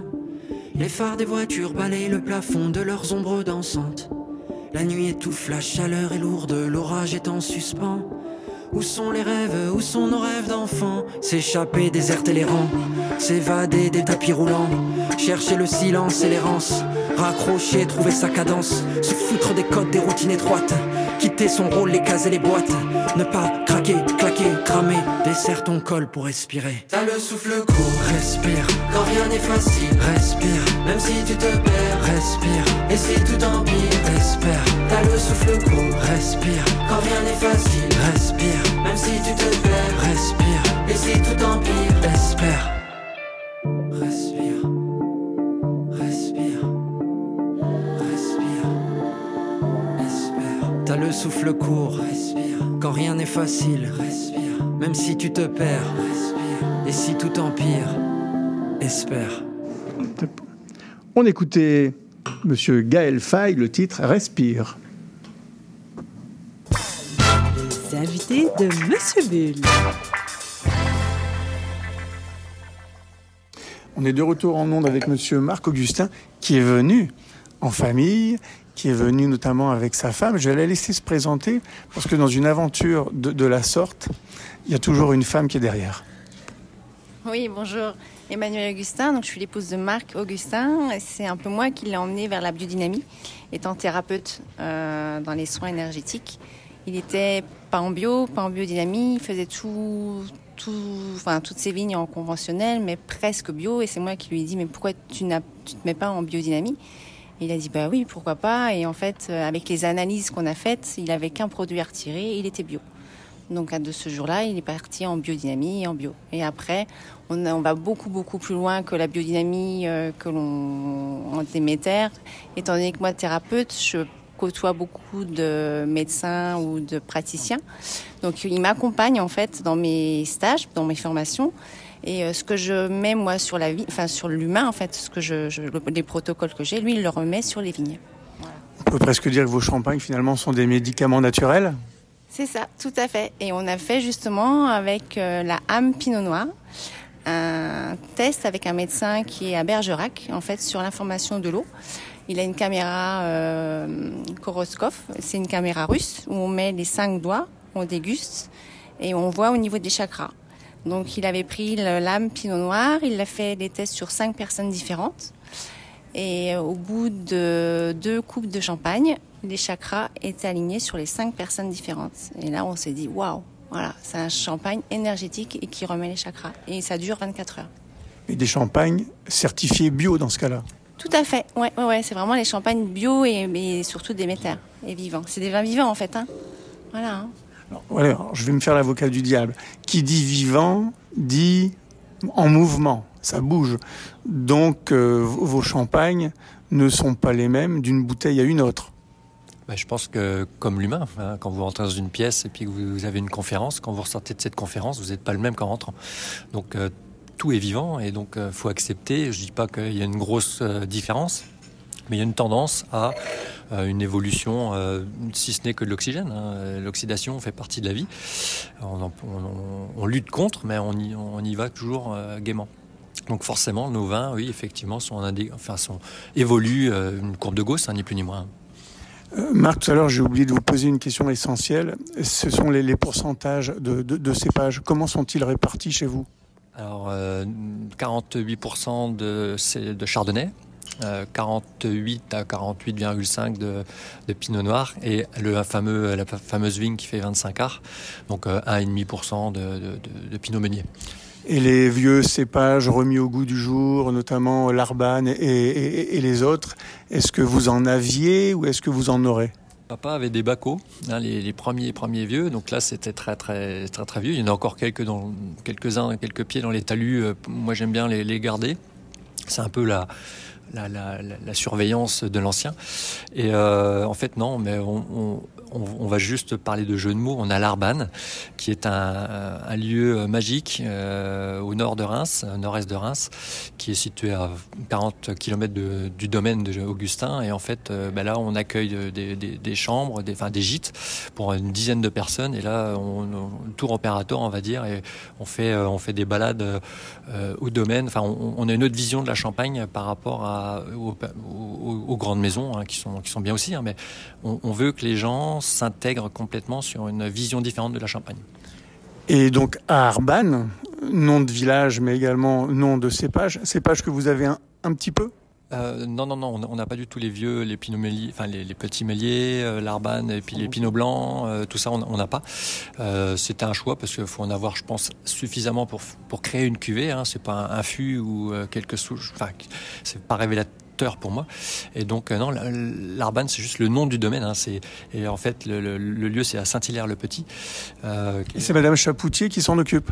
Et ça tombe bien parce que Madame Chapoutier, ben, elle est à nos côtés et je lui demandais, mais deux, minutes, vous avez deux minutes pour présenter quand même le, domaine, parce que je sais qu'il y a beaucoup de Québécois qui vont en Champagne, alors ils seraient peut-être intéressés à, à être logés justement à l'Arbane.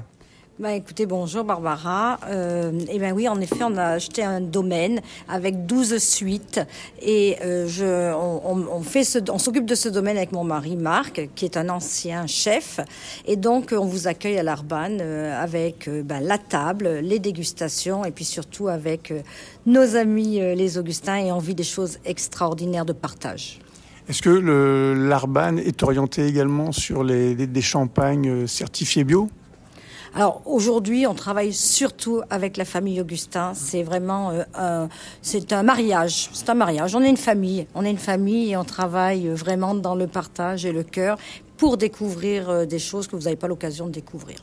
Alors, étant donné que Madame Augustin est dans la, naturopathie, j'espère que je, le dis bien, est-ce qu'il y a des, séquences, des séances justement de naturopathie à l'Arbanne oui, il y aura, c'est prévu justement qu'il y ait des séances en fait, euh, alors réflexologie, tout ce qui est aussi bol chantant, tout ce qui est euh, méditation en fait, même dégustation en fait en, en conscience. Mhm. Et en fait, il va y avoir tout un programme sur ça, en effet. Bon, il y a un site internet? Oui, bien sûr, euh, www.larban.com. Euh, il n'y a pas de guêpe grâce à Marc Augustin. C'est très important, il n'y a pas de guêpe grâce à Marc Augustin. Merci. Alors justement, je vais redonner la parole à, à Marc. On va parler cépage. Pareil, deux minutes, parce que j'aimerais qu'on parle quand même des cuvées. Vous avez apporté deux cuvées, la terre et le feu. Enfin, on va dire la cuvée feu et la cuvée terre. Mais je veux parler d'un cépage qui, paraît-il, serait salvateur pour l'avenir de la Champagne, le Voltis. Qu'est-ce que vous en pensez? Alors c'est vrai que le Voltis a été euh, créé euh, de toutes pièces euh, pour un peu euh, contrebarrer ou contrebalancer euh, nos attaques de mildiou et surtout euh, la, la, sucrosité dans nos vins qui est de plus en plus récurrent en Champagne parce que bah, on n'y échappe pas. Comment la, la, la climatologie en Champagne change et donc on a des vins de plus en plus sucrés. Donc il faut ramener de l'acidité dans nos vins. Ce qui est pour ça qu'ils ont créé le, le Voltis. En fait, euh, bah, on n'a pas ce problème-là, nous, en biodynamie, puisque euh, bah, les, les, les, fermentations, euh, quoi qu'il arrive, euh, sont naturelles, puisqu'on n'a pas le droit de levurer. Et donc, on n'est euh, pas sujet à des... Même si je récolte, par exemple, une parcelle qui a 14 degrés en potentiel d'alcool, ben, on fera jamais un pourcentage d'alcool final à 14 magiquement, les levures indigènes euh, s'arrêtent à 10,5, 18, euh, parce qu'il y a trop d'éthylène après qui est dégagé par la fermentation, et elles meurent parce qu'il y a d'asphyxie. Euh, c'est pas le cas avec nos grosses levures industrielles euh, qui sortent sur le marché partout. Mm -hmm. donc là, on, on va tuer tout ce qui est indigène, donc on va tuer le terroir ni plus ni moins. Et on va imposer euh, un terroir qui a été créé de toutes pièces par le CIVC ou par euh, nos, organismes différents euh, pour avoir une champagne unique, hein, en gros.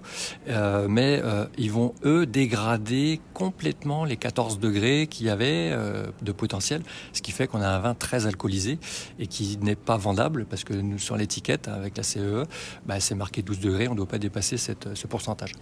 Donc si je comprends bien, il n'y aura, jamais, il y aura jamais de Voltis chez les Augustins. Euh, je ne pense pas, ni les voies, enfin la, la, le, le, le, règlement maintenant a changé en Champagne, ni, ni la, la, largeur des vignes et tout ça. Non, non, il faut rester sur une, une, une dimension euh, humaine, pas industrialisée. Et quelque chose de plus authentique. Bah, le vivant avec le vivant. Quoi. Si on met des machines, des robots et tout ça, bah, on n'intervient plus. Et puis on, parle de terroir, mais le terroir, il faut qu'il soit vivant. On peut être des petits crus vivants meilleurs que des grands crus morts. Alors, Monsieur Augustin, vous avez apporté deux cuvées, feu et terre. J'imagine qu'il y a également air et l'autre. On parle des, des, des éléments. éléments. Voilà. Euh, je le dis à nos auditeurs, ces champagnes seront normalement disponibles en septembre prochain. La SAQ les fait rentrer exceptionnellement. Euh, je ne peux pas encore vous donner le, le, le, tarif, mais je pense que ça va tourner autour de, de, de 80 dollars, c'est certain. Mais on en reparlera à ce moment-là. Est-ce que vous pouvez nous présenter ces deux cuvées? On commence par feu ou terre, comme vous voulez. Euh, je pense plus la Terre. La Terre, euh, en fait, on est tous nés sur cette belle Terre, euh, la planète bleue qu'on appelle. Mais en fait, ben, voilà, on, on, quand, lorsque je propose des dégustations, ben, on, pour un peu assir les gens, enfin asseoir les gens, par exemple, sur la Terre, pour qu'ils aient les deux pieds vraiment en connaît. Voilà. Donc la cuvée Terre va, va vous réinitialiser sur notre, notre terre ferme. Quoi. Donc c'est un cépage Pinot Noir, mais issu de jeunes vignes. je m'explique, c'est des jeunes vignes de 25 à 35 ans à peu près, alors que la cuvée Feu, c'est aussi aussi un pinot noir, mais sur des vignes qui ont 70 ans. Donc il y a quand même un, écart terrible. Au niveau géologique, du profil géologique du sol ou du sous-sol, on est sur la même euh, capacité de, de, craie, même à peu près les mêmes limons, les mêmes argiles. Sauf que le, pourtant, le, potentiel de racine ou le potentiel de radicelle ou est complètement différent, ce qui fait que ça élabore un vin bah, de qualité. Hein. On, sait très bien que la génération d'avant ou la génération d'après sera pas la même. Donc là, on a vraiment bah, euh, des choses superbes. Mon papa, lui, a, a jamais euh, mis d'herbicide là-dedans. Il a jamais toujours travaillé au cheval. Après, quand il y a eu le tracteur, bah, on a pris le tracteur, donc il y a toujours eu, il manque, des pieds dans ces parcelles-là, certes, mais c'est dû au passage successif euh, de, de l'intercept, du, du, ressort. Moi, j'aimerais, mon souhait, c'est de, de, mettre ça sur mon un papier, sur, pas pour l'héritage, mais pour le transmettre, que mes fils n'arrachent pas ces parcelles, euh, parce que maintenant on a des outils moins contraignants pour le pied de vigne. En fait, les, les, les premiers partis c'était les plus faibles, et ceux qui restent c'est les plus résistants. Voire même en 2021, il y avait moins de maladies dans les vieilles vignes que dans les dans les vignes qui ont été un peu clonées, quoi, on va dire. Au niveau du, du style, c'est toujours compliqué de, de, de, mentionner un style. Oh, on sort du, du, bio là. Si vous deviez présenter le champagne Augustin, comment vous le présenteriez en quoi en, en trois mots? Trois mots vin naturel, non filtre, enfin vin vivant et naturel. Je pense. Il n'y a pas de filtration, il y a pas on minimise les impacts chai. Euh, le chai doit être euh, tranquille pour que le vin s'élève tout, tout, seul. C'est pas le vinificateur qui, va faire quelque chose. En fait, c'est un peu comme une, une, boule de bowling. Hein. Quand vous la lancez, vous savez que ça fait strike. Euh, vous le savez dans les premiers mètres. Donc, une vendange saine, un pressoir de qualité, ça j'insiste, un pressoir de qualité. Et puis bah, après, vous avez un vin qui doit correctement s'élaborer tout seul. Après, on fait la, le, le, champagne se fait qu'en bouteille, hein, il mmh. se fait pas au chai. Hein, donc après, on va faire l'assemblage, le fameux euh, assemblage de, de, de cépages, d'années. Mais moi, je, je, je, je, ne fais jamais un assemblage d'années de réserve. Hein, C'est un peu le cas euh, chez tous les autres. Mais moi, je n'assemble jamais mes vins de réserve. Il y a de la Solera chez vous? Il y a des Solera sans sulfite depuis 2016. D'accord. Bon, une minute. Le feu, j'ai goûté la, cuvée feu, la cuvée terre. J'espère qu'elles rentreront à la SAQ. Il y en a une, on est sur du pinot noir, hein, vous l'avez dit. Il y en a une qui est plutôt côté fruits jaunes et l'autre côté fruits rouges. Si, si je veux simplifier, est-ce que c'est un peu ça? Ah oui, tout à fait. Le, fruit rouge, bah, on retrouve le pinot noir, donc c'est la cuvée feu. Et celle-ci, euh, bah, en fait, on, on va œuvrer qu'avec les cuvées. Alors que l'autre, la, la, la, comment, la, on n'a on pas séparé les tailles au, lors du pressurage, donc on ne sépare pas les premiers jus et les derniers jus. Tout se fait, euh, en fait, je pars du principe que je suis un vigneron avant d'être un champenois, donc je ne sépare pas, euh, en Champagne on fait, on fait toujours la fine gueule, hein, on sépare les choses parce qu'on prend que, on prend que, on prend que, mais là j'ai voulu rassembler justement parce que je trouve que c'est bon au départ et ça peut être bon à la fin. Donc la cuvée terre, effectivement, on a beaucoup plus une largeur olfactive et euh, même gustative ce qui fait que bah, elle n'est pas passe-partout, mais euh, elle est un peu déroutante quand même. On va mettre les photographies, bien entendu, de ces deux cuvées. On va en reparler à l'automne prochain lorsqu'elles rentreront à la SAQ. Je vous remercie beaucoup, la famille Augustin, d'être passé à Monsieur Bull et compagnie. Et alors, l'interview, l'entrevue ne s'est pas donnée en studio, d'où le bruit de fond, euh, parce que vous êtes entre, entre deux avions. Mais la prochaine fois, ça se fera en studio. Un grand merci. Pas de souci, merci à bientôt. À merci. Vous cherchez une activité ludique et rassembleuse? Inscrivez le Bingo Radio de CIBL à votre agenda. Chaque semaine, courez la chance de gagner 3500 dollars en prix. Invitez vos amis et jouez avec nous tous les dimanches dès 13h. Pour participer, procurez-vous les cartes de jeu du bingo de CIBL dans un point de vente près de chez vous. Pour trouver des lieux, visitez notre site web au cibl1015.com sous l'onglet Bingo Radio de CIBL. À dimanche prochain et bonne chance! Ah, la bouffe! Sophie Ginou et Gilles Dameneux mettent la table pour vous servir tout ce qui se passe dans l'industrie. Au menu, les chefs, les artisans, les producteurs, les initiatives alimentaires, tous les développements autour du mouvement vegan, les solutions au gaspillage, découverte des produits locaux, les tendances et les événements à venir. Plaisir gourmand. Tous les mardis, 18h. CIBL, au cœur de la bouffe. Le balado Les solutions climatiques de la COP Carbone a pour objectif de lutter contre les changements climatiques, une conversation à la fois. On s'engage à réfléchir, à sensibiliser et à agir ensemble une fois par mois, jeudi 11h.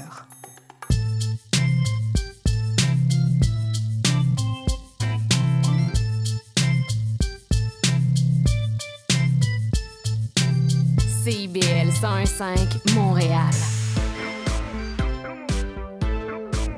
CIBL, au cœur de la culture.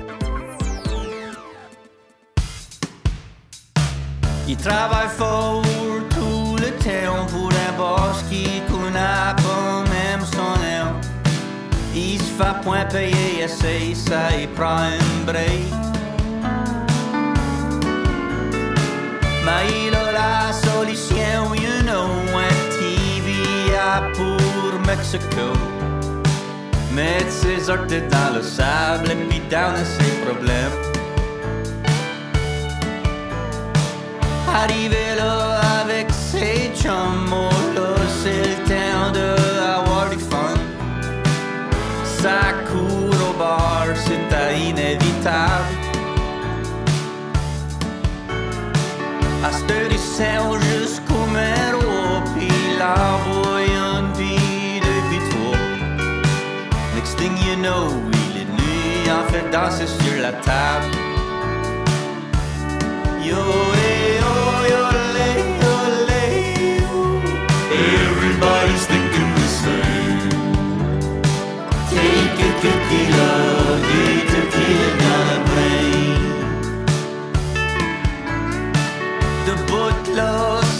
Sa table, il croit qu'il est capable de se battre avec la whole bar. Il flappe sa gueule à tous les gars, il braque une fight avec tout le monde. Next thing you know, il est dans le cop car. Yo, hey, yo, yo,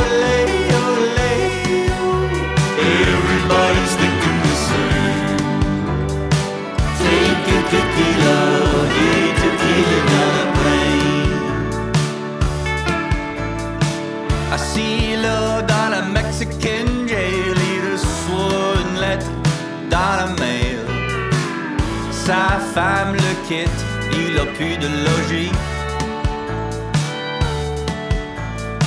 Je te dis rien à faire, mon chumstick, avec la bière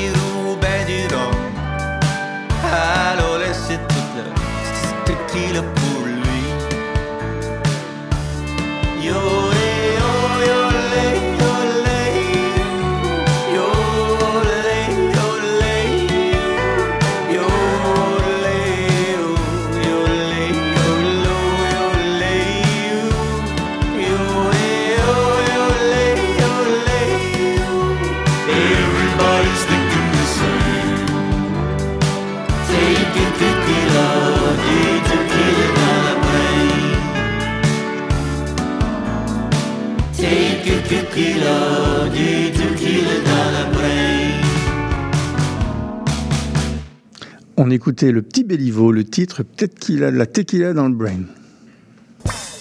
La chronique de Simon Beaulieu. Et avec Simon, aujourd'hui, on est en Irlande, donc le whisky, comme on dit euh, irlandais, même on, on peut dire whisky aussi, Simon? Oui, oui, c'est du whisky. C'est juste que, à part euh, l'Irlande et les États-Unis, euh, tous les autres utilisent euh, whisky juste Y. Les, les- aux États-Unis et en Irlande, on utilise le EY la Ah, majeure ça. partie du temps. D'accord. Et donc, on parle de nouveaux joueurs, parce que vous allez, vous allez nous, nous reparler de Waterford, mais, mais, mais avant ça, peut-être nous resituer euh, le contexte whisky irlandais. Ben oui, bien sûr. Alors, ben, surtout que la Saint-Patrick, ça arrive quand? Ça arrive euh, le mois 17 prochain. mars. Oui, c'est bientôt, Ah, c'est vrai, c'est juste après la relâche. Bon, on aura la, on aura la chance d'en, redéguster, je pense. On va décorer le studio en verre. Oui, on, on va se déguiser en lutin. Alors, les procolle. J'ai des surprises pour vous. Pardon? attention. On les procole. Leprechaun. Ah oui, bah c'est ça, c'est pareil, là. Oh. J'ai compris le brocol. Je pensais qu'il donnait un, un nom de médicament, je ne comprenais pas. Leprechaun. Euh, voilà, je parle mal, je suis désolé. Alors, ben, alors euh, oui, le whisky irlandais. Alors, un petit rappel, le whisky irlandais, on est en Irlande, on est encore dans les îles britanniques. Alors, euh, c'est sûr qu'il y a toujours eu euh, une grande rivalité dans, dans, dans, l'origine du whisky qui est entre l'Irlande et l'Angla- et la- et l'Écosse, pardon. Alors après ça, ça reste un côté légal qui en a premier, le premier enregistré officiellement, parce que dans les deux camps, il y a des distilleries qui existaient bien avant. euh, quand ça, leur, leur- leur date légale. Alors évidemment, on est toujours dans, un, dans, dans des ingrédients très simples. hein. On est dans l'eau, les céréales, la levure. Euh, ce qui va déterminer le type de whisky, ça sera toujours euh, le type de grain qu'on va utiliser. Alors c'est de l'orge, qu'il soit malté ou non. Euh, on peut utiliser du blé, du sec, du maïs. Euh, on a le droit euh, de- d'utiliser plusieurs, euh, l'un ou l'autre. C'est ce qui va faire la différence entre un, un blended ou Mhm. un single malt. Un single malt, on a le droit uniquement au malt euh, et, le- et au grain euh, en, en Irlande. Euh, ils ont droit à utiliser plusieurs sortes d'alambic aussi, euh, du continu, du pot still, du coffee still ou l'alambic, euh, Irish still qu'on qu'on appelle aussi, qui va être, la- qui va être euh, ce qu'on fait. On a, une- on a le droit à l'adjonction de caramel. On a le droit de... Ça, on n'y a pas droit à l'adjonction de caramel en Écosse? Si, si. Ah oui, voilà. Si, si, ils en parlent pas. Ben, ils, Ils en le disent en pas, mais partout. bien sûr. hein, je veux dire, euh, il y a- par- partout, il y a de l'alcool euh, euh, hein. foncé, si on peut dire, euh, Ouais. qui, qui se veut vieilli. Euh, il y en a du caramel. Il Mais pas- c'est plus pour euh, donner de la couleur que du goût. Oui, ben c'est pour, uniform- pour uniformiser, pour que, par exemple, si on fait une bouteille euh, de telle marque, euh, puis que vous êtes à Tokyo, vous êtes à New York, ou Ouais, vous êtes euh, euh, au Venezuela, ben, vous, avez vous êtes habitué à telle ou telle marque, ben, quand on vous le sert, il a la même couleur. C'est un peu la moindre des choses au niveau Ouais. marketing.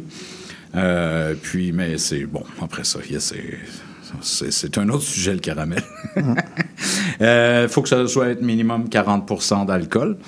Et puis, euh, ben, on a le droit de faire des mix, euh, ce qu'on appelle des blends. On peut utiliser plusieurs types de- de- d'alambic en même temps. On peut utiliser plusieurs, euh, euh, plusieurs recettes euh, de, de grains. Euh, tout ça est différent. hein. Ce qu'il faut savoir, c'est que à peu près 60, 80% de tous les whiskies qui sont faits en Irlande sont faits par une seule compagnie. Et puis les 20 autres ben, c'est maintenant. euh, il y avait, il y avait un- son compétiteur, cette compagnie-là. Et ensuite, il y a de plus en plus, ce qu'on voit émerger de plus en plus, ce sont des petites distilleries et de plus petits projets qui font des projets euh, très, très qualitatifs. On voit une émergence euh, d'une véritable volonté de, de- de ramener le, le- le whisky irlandais sur... Le côté terroir. sur- oui, sur la planète, oui. Euh, Côté terroir aussi, on va Mhm. pouvoir en parler. Mais sur le côté plus qualitatif, parce qu'on a- on a souvent, qu'on- à cause de l'évidence du, du- du gros joueur qui fait 80 des, des whiskies, pour ne pas les nommer, Jameson, Paddy's, tout ça, c'est tous les whiskies sortent des mêmes alambics avec Mhm. des recettes différentes et des façons de, de, de, de les obtenir. Est-ce qu'au niveau de la loi, on a l'impression que c'est plus souple en Irlande qu'en Écosse Ou aujourd'hui, avec ce qui se passe, communauté européenne et tout ça, c'est devenu aussi souple en, Ben la, en la matière en Écosse C'est parce que en Écosse, on va avoir beaucoup plus de, de, de pot still. Il y a beaucoup plus de single malt en Ouais. partant. Euh, parce que les single malt, euh, on va prendre plusieurs single malt pour faire un blend. Donc, dans un, par exemple, dans un Johnny Walker, il va avoir du Oban, du Cardo, du Ah, Oban, euh, de, de- de- toutes ces choses-là. Il y a plusieurs distilleries. là. Euh, bon, ça appartient à Diageo. Alors, Mhm. évidemment, ils sont propriétaires de la plupart de leurs matières premières pour ce qui est des blends. Alors, ils vont faire leur blend comme ça à base de ces whisky-là. Donc, ils sont propriétaires de plusieurs Mhm. single malt. Après ça, on- il y a des compagnies qui vont faire du grain malt, euh, du whisky de grain. Euh, et puis des, du non maltais aussi. Et puis ça, ça peut rentrer dans les blends seulement. Alors que chez en Écosse, un whisky euh, single malt est 100% issu d'orge maltais en pot still et avec du euh, pas, pas d'adjonction de grains D'accord. et une seule distillerie. Ça, c'est bien important. Alors, en, en Irlande, ben, on est dans la même chose. Quand on est un single malt, on est une seule distillerie, toujours. Mais on peut, avoir, on peut avoir du whisky de grain ou du whisky maltais. Alors, euh, c'est vraiment une. euh, c'est un très beau renouveau, je pense, pour l'Irlande de pouvoir avoir. ces- J'avais déjà amené le, le Writer's Tears euh, la semaine dernière. la- il y a deux semaines, j'avais amené le Waterford dans mes, dans mes coups de cœur parce que j'avais découvert, j'avais redécouvert, en fait, parce que. La première fois qu'on y avait goûté, je pense, c'est il y a un an ou je sais pas quoi. Puis on avait très, très peu d'informations. Et là, en y regoûtant, on a goûté quelque chose. hein, vous vous en souvenez? Ouais, C'était absolument délicieux. On- ça, a piqué un peu ma curiosité pour à- approfondir un peu. Et puis, on est tombé sur euh, des produits qui sont vraiment des produits d'exception avec euh, vraiment un pédigré extrêmement... qu'ils font pas que la seule cuvée que vous avez apportée, la bouteille non, bleue. c'est ça. Ils font ils ont beaucoup de choses. cuvées. Ils font beaucoup de choses. Ce qu'il faut comprendre, c'est que Waterford est considéré, au-delà d'un whisky, comme un produit agricole. Mhm. parce qu'ils veulent, vra- ils ils veulent vraiment mettre l'emphase sur le- la, la source des grains, le terroir. C'est vraiment fait, euh, fait très, très, très précisément. On y reviendra au pédigré tout à l'heure. Ouais. Mais celui qui est en arrière de ça, c'est Marc Régnier, qui était un des grands... euh, C'est un Français? Ben, Non. Mark Rainier. Ah, d'accord. quand, quand vous le dites comme ça, je me dis, bon, ok, il est anglophone, le monsieur. Mais vous me dites Marc Régnier, je suis tout ça en Mais non, mais français. c'est. euh, je je l'aurais dit en anglais, vous, l'auriez prononcé en français. Ça, c'est l'esprit de contradiction. Alors, ben, on avait vu euh, le film d'ailleurs, The Water of Life, sur, le, sur tout le, un peu le, le- le- le processus. euh, Oui, puis la- oui, on avait de- été le voir, C'était euh, magnifique, ce ouais. film. Alors, euh, c'était qui, qui était sur euh, Brooke Laddie. C'est Alors, euh, Marc, euh, Rainier est, un des, des, des, des piliers de, de, de cette, euh, de cette distillerie avec euh, Jim McEwans aussi. Mais il- Mark Rainier a une grande expérience et lui, il a une philosophie justement de vouloir ramener le côté terroir et ramener quelque chose de super important, c'est l'identité. Alors, ah, on a un ami. Euh, ensuite, c'est dé- c'est déconcentrant ça. hein? Un peu. Il faut, on explique aux auditeurs. Le, le- le- le studio donne sur le boulevard Saint-Laurent et la rue Sainte-Catherine. Et on avait quelqu'un qui faisait des singeries derrière la vitrine. Voilà. peu. Alors bon, pour euh, un, un cours, un cours servé, euh, Ma- Marc Régnier, pendant très très très longtemps, a fait sa bosse dans le monde du whisky. C'est un des grands personnages. Il a travaillé longtemps pour le- la compagnie de- de- d'embouteillage indépendant Murray McDavid. Il Ouais. été en arrière de Brooke Laddie. Euh, il a fait aussi euh, à, à Grenade un, un rhum qui, qui, qui est une, rhummerie, en fait, c'est Renegade de rhum, que je n'ai jamais goûté encore, mais avec lui en arrière, j'ai très, très hâte de voir qu'est-ce qui va nous arriver avec sa philosophie de, de terroir, quand il va vouloir jouer avec des cannes et euh, les, les types de cannes à sucre et les terroirs, ça risque d'être super intéressant. Ben oui. Alors, euh, c'est vraiment, lui, il veut vraiment avoir une philosophie de, de transparence. Euh, il veut vraiment avoir que, ce- que, que les informations euh, aux consommateurs soient très, très claires. Il veut absolument euh, de donner le côté terroir et euh, il fait affaire avec 35 euh, fer- fermiers qui sont à des endroits différents qui sur des terroirs différents. Et puis ben, tout ce qui est important pour lui c'est de savoir d'où ça vient qu'est-ce qui est planté. Il va, ils vont jouer avec des types d'orge euh, en, euh, de, de- des, vieilles variétés avec des, des variétés euh, plus nouvelles elles ont tous leur, euh, leur, leur pédigré, elles ont tous leur, euh, comme sur un peu, euh, comment on appelle ça, un diagramme de saveur. Vous voyez Ouais, ouais, ce que ça, je veux une- dire? une palette, Alors, là, chaque ouais. ferme, chaque terroir a son diamètre. Une charte, en fait. Oui, un peu une charte de, de, de saveurs et d'arômes. Puis euh, chaque, chaque terroir, alors quand ils font leur assemblage pour euh, aller telle ferme avec telle ferme, ils s'arrangent pour que le diagramme soit super beau, Ah euh, oui. super, super, euh, que, que, que tout soit complet pour au niveau des papilles Qu'il y ait un gustatives. équilibre à Il y a chaque vraiment fois. un équilibre. Alors ils peuvent vraiment déterminer quelle ferme et avec euh, quelle f- telle autre ferme. Et après ça, il y a une précision euh, sur les barils euh, et tout ça. Là, c'est vraiment, euh, c'est vraiment très très bien. Alors, ben, surtout que lui. Il, il fait affaire avec euh, des, des- des- des gens qui font des études sur les terroirs, entre autres euh, Oregon State University, avec le docteur qui est le docteur euh, Dustin Herb, euh, avec des grands laboratoires d'Écosse qui font Mhm, des études mhm. sur les, les grains et tout ça, avec le ministre de le ministère de l'Agriculture d'Irlande. Alors, il, il a réussi à bouger des, des, des gens pour pouvoir faire des études très, très, très sérieuses sur l'in- sur l'in- l'incidence des terroirs, parce que la plupart des, des, des whiskies qu'on fait depuis une soixantaine d'années, tout whisky confondu, ben, les grains sont achetés sur le marché des commodités. Mhm.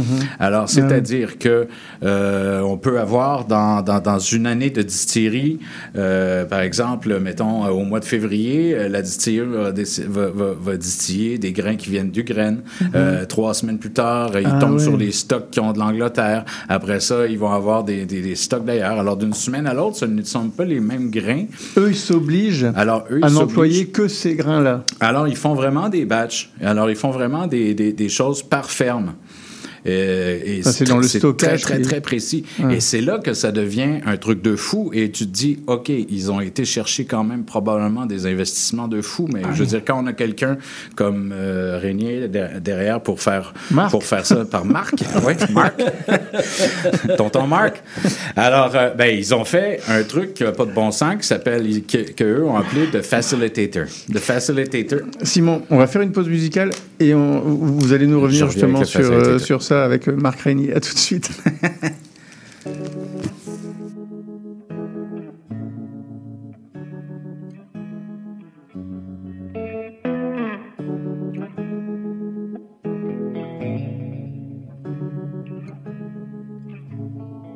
Quand tu traverses la pièce, en silence que tu passes devant moi, je regarde tes jambes, la lumière tombant sur tes cheveux.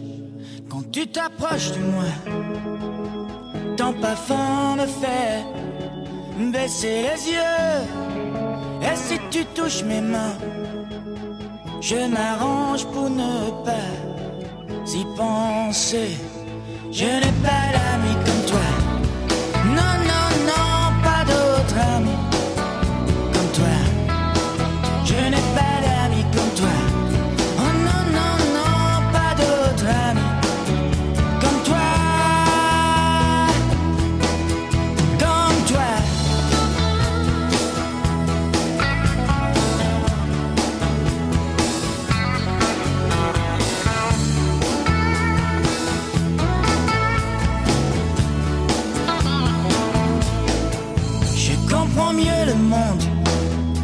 En t'observant, je crois. J'y vois plus clair. Je n'ai pas trouvé la clé du mystère, mais je m'en suis approché. Je n'ai pas d'amis comme toi. Oh non, non,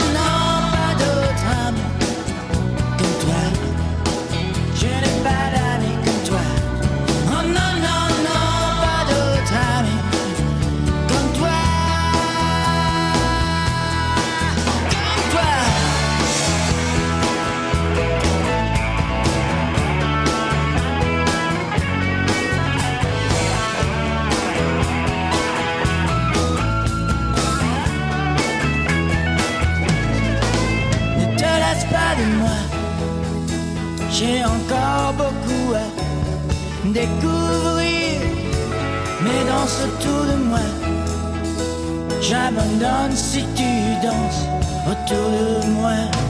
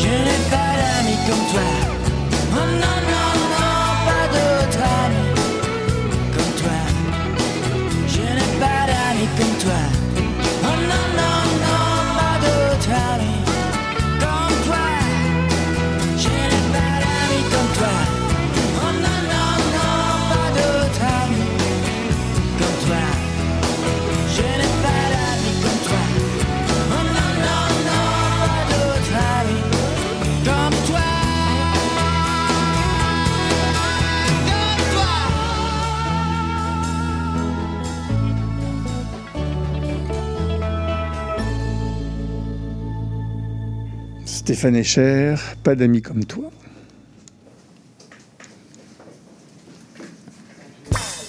La chronique de Simon Beaulieu. Et avec Simon, on est en Irlande. Simon, je vous ai coupé la parole tout à l'heure. On, on parlait Du, des... falicita- du facilitateur. Et de Marc, de, de- de- de notre ami Marc. Non, non, puis on, non, on vous disait, c'est c'est bien là, de vouloir faire des entrepôts comme ça, sélectifs, de, de, de grains propres finalement à leur terroir. C'est vraiment une notion de terroir de grains. Euh, moi, j'ai deux questions. Un, ça doit être limité en quantité, donc il doit y avoir une sacrée rotation de stock, une sacrée économie. Enfin, je veux dire, la gestion ne doit pas être simple. Et ensuite, c'est une question qui fâche, bien entendu, c'est est-ce que c'est vraiment pertinent au niveau du goût, j'entends? Est-ce qu'on le sent vraiment quand, oh, Parce que c'est de la distillation. Donc est-ce que vous, vous allez me dire, bah oui, euh, mais il faut savoir comparer avec d'autres whiskies Ben, en fait, euh, oui. C'est important parce qu'il est en train de, il a fait la preuve, il a fait ses preuves avec Brookladic où est-ce qu'ils se sont mis déjà à faire euh, des des, euh, des single farming Ouais. euh, On sur, l'île vrai. Mm. Il y a une autre distillerie qui s'appelle Kilchoman qui font aussi des single farming.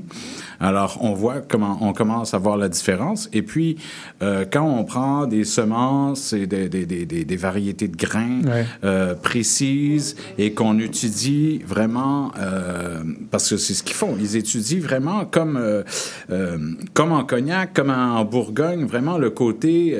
euh, tout- eux, ce qu'ils veulent, c'est c'est c'est pas c'est pas l'homme, c'est pas la distillation, c'est pas si, c'est c'est la plante. Comment elle réagit avec le terroir dans son microclimat, avec le vent, l'ensoleillement, je sais pas quoi. Mais en Euh, même temps, ça. l'homme intervient aussi de toute façon. Oui, bien sûr, mais c'est parce que euh, lui, derrière toute sa philosophie, comment il veut faire les choses, c'est là où est-ce qu'il s'en va. Et c'est là où est-ce que ça devient très intéressant, parce que justement, depuis, comme je disais, depuis 60 ans, c'était sur le marché commun qu'on achetait le grain.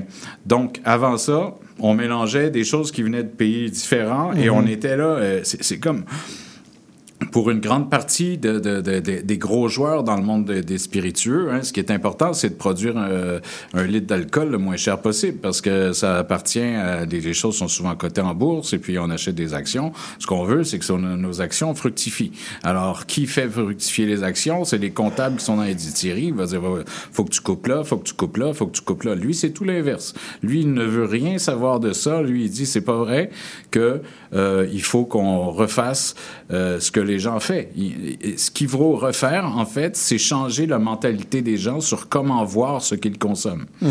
Et ça, c'est très important dans, dans, dans, dans, dans l'équation. Parce que si on vous, si on vous dit, puis on- là, on va le voir avec, euh, avec ce que je vous mentionnais, on- tout le pédigré, à quel point c'est précis, là, on comprend ce que c'est. Là, on n'est plus dans le terroir anecdotique, on est dans un terroir réel et qui fait ses preuves. Et là, il fait, il fait dans, certaines cuvées, le- ils veulent faire aussi, justement, le, le, le côté qui va avoir l'effet millésime, pratiquement. Mhm. Euh, L'équivalent, hein, bien sûr, parce que comme, c'est comme si on faisait une verticale d'un Oui, vin, oui. eh ben là, on pourra faire une verticale euh, d'un champ, par exemple ou quelque chose comme ça. Et puis là, ils veulent, ils veulent s'en venir à, ils veulent en venir à ça. Alors ça, c'est super intéressant. Alors, euh, ben, ils ont mis en place pour pouvoir faire euh, ça, parce que, le- comme vous souleviez, le stockage du grain est quelque chose d'assez important. Alors là, si on travaille avec 35 fermes, alors eux, ils ont mis dans leur... euh, Il y a 35... euh, 35 fermes avec des terroirs différents. Ouais. Alors, eux, ils ont fait ce qu'ils ont fait de. Parce que, au lieu de construire la distillerie sur euh, l'ancien modèle des distilleries, où est-ce qu'on reçoit le grain, ça s'en va dans les mêmes silos et tout ça. Mhm. eux, ils ont conçu un truc où est-ce qu'on reçoit, où est-ce que les stylos sont... euh, les stylos, pardon. Les silos sont différents. Et puis, ils ont appelé ça de facilitator. Alors, ils reçoivent... euh, ils, reçoivent le grain et Donc, ils ont 30 du, du 35 stockage. Alors, ils peuvent avoir fait, ils peuvent avoir différentes sortes de grains, Mhm. donc différents types d'orges Mhm. venant de différentes fermes. Et puis après ça, ils peuvent mélanger les grains selon les Ouais. terroirs, selon la, la- la représentation graphique des arômes qu'ils ont fait. Ils, ils travaillent, ils, ils sont les seuls certifiés en Biodie, Demeter et Organic Trust. Ah oui. Alors, ils sont vraiment là, on est dans le... On est Ils dans font le un peu comme en Champagne, finalement, avec les, les- les- les- les- ce qu'on appelle les vins clairs. On est dans le top Ouais. du top. Ben, on est dans on est dans le perché. Là. On est dans, Mhm. on est on est très très très très précis. Et puis ben c'est quelque chose qu'on commence à voir. Et puis ben comme euh, comme vous, vous, savez combien ils ont fait de, de bouteilles différentes? C'est-à-dire combien d'étiquettes? Euh, non, ça, je Non. j'ai pas, pas regardé. Parce que finalement, ils, ils euh, pourraient je- multiplier euh, par dizaines. bah, De toute façon, c'est un peu à l'infini. Ouais, voilà. Ouais, oui, c'est c'est ça. C'est Parce qu'après, exactement ils ça. peuvent parce jouer que aussi sur les variétés de céréales. Ils peuvent jouer sur, Sur les les variétés, clones, sur les sur variétés, tout ça, oui, sur les variétés euh, d'orge, parce ouais. qu'ils restent dans le single C'est malt. ça, oui, oui, sur les variétés C'est d'orge. euh. Voilà. Mais c'est vraiment, c'est quelque chose ultra pointu. Euh, moi, moi, On j'en va ai aller voir sur la, la- la- la maison du whisky euh, Je vais à, Paris. Regardez, par exemple, là, je vais regarder. Par exemple, là, on prend le Single Farm Origin. On va prendre, par exemple, Bano Island. qui- Mhm. là, alors, c'est la ferme Banno Island, qui, là, on donne le nom du, du producteur. Mhm. Euh, on va dire, il y a eu deux éditions. Euh, c'est, ré- c'est récolté le 7 septembre 2015, distillé le, le 25 septembre 2016, maturation de 3 heures du jour. Euh, non, 3, ans, 10, 10 mois et 22 jours. Albé- euh, alcool, 50% Nombre de bouteilles, 9000. Puis là, on peut même te dire, c'est pour le marché Europe ou Asie. Euh, après ça, on descend un petit peu plus bas. On vous dit, bon, ben c'est Ed Harper qui est, euh, qui est sur, euh, sur euh, Banno Island, qui est le fermier. Il est dans le county de Wexford. Il fait une, une, une, une agriculture conventionnelle. Mhm. Euh, après ça, on vous donne euh, le, il y a un truc, ça vous donne le son, je pense, de, de- je sais pas, j'ai pas écouté. Du vent dans les céréales? Probablement. Puis là, on vous dit euh, quand est-ce que telle année, euh, à quel an, euh, euh, quand ça a été planté, euh, quand est-ce que ça, ça, ça- ça croît, et après ça, le- la récolte. Euh, c'est extrêmement, extrêmement précis. Qui, qui sont les distillateurs qui ont, parta- qui ont participé à cette cuvée? Alors là, il y en a quatre, c'est des noms qui ne me disent rien non plus. Mhm. Euh, après ça, on vous parle de... Écoutez, simplement, à la maison du whisky, parce que bon, on est obligé de prendre ça comme référence, il dispose de 16 étiquettes de Waterford différentes. Et là, justement, je suis sur une micro-cuvée qui- qu'ils appellent la, Good Vibration ou New Vibration. Et ils disent exactement ce que vous venez de nous citer, élaboré à partir d'un orge bio provenant de la ferme. Alors, c'est propre à une ferme Laca. Là, c'est la ferme Laca. Ils disent 25% seulement de cette ferme. Puis, un autre, une autre orge tourbée provenant de la ferme Laken, 25%. Puis, une variété d'orge ancienne appelée Hunter, provenant de la ferme Donockmore, 50%. En fait, ils s'amusent. Les bouteilles bon, sont souvent bleutées. hein, euh, Elles ça, sont magnifiques. C'est un peu la signature du, Ouais. du- du- du- de, de- de la marque.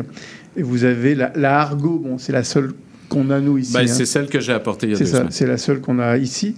Mais euh, donc je le dis à ceux qui sont vraiment, vraiment, mais alors pointus là-dessus.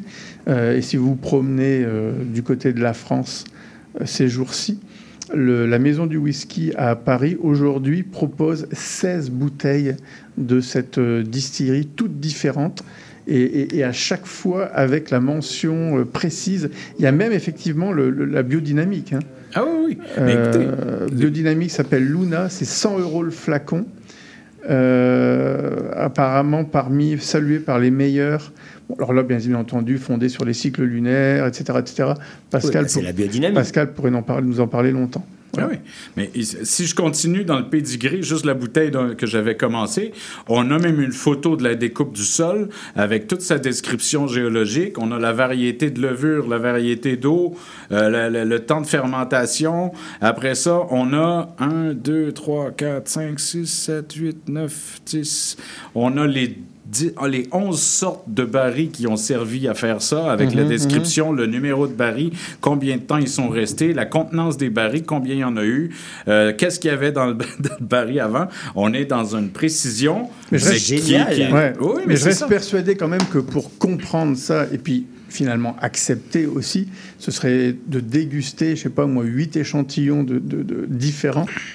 Et là, même nous. Moi, je suis partant. Hein? Bah, c'est Mais- quand on ira, même ça. nous, profanes, on, on- on comprendrait justement. En tout cas, merci, euh, Simon, de nous avoir parlé un peu de l'Irlande et de son whisky, et surtout de cette Waterford, euh, marque euh, Waterford, et dont un exemplaire est disponible actuellement Oui. à la SAQ, autour de 86 dollars. Quelque chose comme ça, allez le chercher. Derrière, vous avez un code que vous rentrez sur le site Internet Voilà. et vous avez le pédigré très, très, très exact, comme je viens de démontrer de, de ce qu'il y a dans votre bouteille. C'est ça. C'est génial. Tu t'es occupé de ton ami qui saignait du nez après qu'il soit rentré dans une porte patio fermée, sans rire de lui? Évidemment. Avec ton empathie, tu as de l'avenir en santé et services sociaux. Trouve ta place sur québec.ca barre oblique carrière en santé. Un message du gouvernement du Québec. Qui a dit que la vie professionnelle se terminait dans la soixantaine? La conciliation travail-retraite, c'est possible. Beaucoup d'employeurs ouvrent leurs portes aux travailleurs expérimentés. Et de plus en plus de travailleurs expérimentés poursuivent leur carrière à leur rythme. L'expérience a de la valeur. Profitez-en. Pour en savoir plus, informez-vous dans un bureau de Service Québec ou rendez-vous sur la page québec.ca barre oblique travailleurs expérimentés. Un message du gouvernement du Québec. Salut, c'est Laurie Vachon. Dans Attache Tatoon, tu vas découvrir les artistes d'aujourd'hui et de demain. Une heure de musique, une heure de découverte. C'est dans Attache Tatoon, jeudi de 13h à 14h et en rediffusion le mardi à 15h. La fin du rap. Une émission 100% hip-hop d'ici et d'ailleurs qui ne vous laissera jamais sur votre appétit. On vient juste reprendre ce qui est à nous. On a le flow, on a le flair. Tout est Gucci, comme le flair. Ice, ice, on enfer. Laisse faire, légendaire. Rassasiez vos oreilles à chaque semaine avec Aldo, Arnaud, JL, Marie-Lee et Veda, les lundis de 19h à 21h à CIBL. 101.5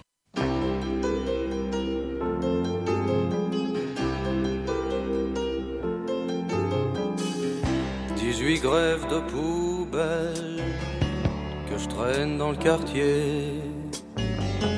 Jamais vu plus belle qu'elle dans la cité.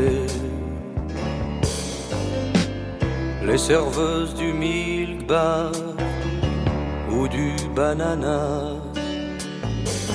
qu'on dépiote dans le noir au cinéma. C'est des trucs pour la toux, des pastilles, des cachous, bonbons de machine à sous. Mais elle pas du tout une super nana, une super nana, une super nana, une super nana.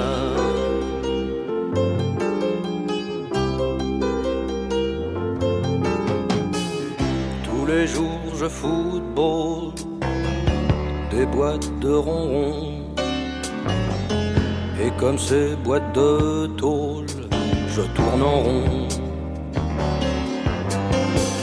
Quand je la pêche à la ligne, du haut de mon balcon, elle m'emmène dans le parking et sur le béton. C'est le Brésil pour mille balles. Et je croule dans le pan total. Je touche le fond de mes pales. La neige du napalm, une super nana. Une super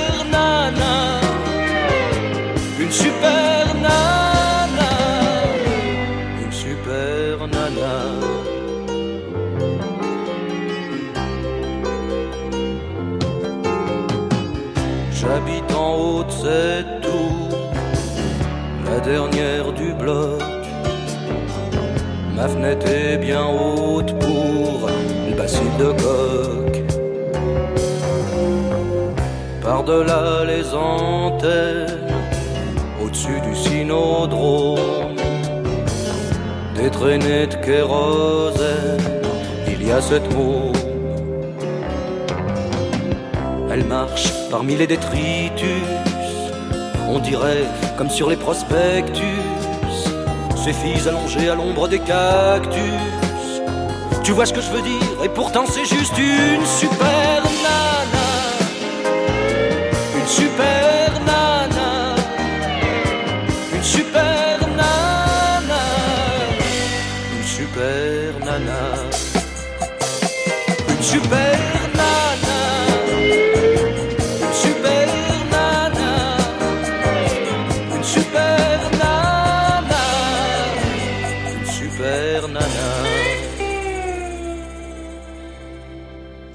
On écoutait Super Nana par Michel Jonas.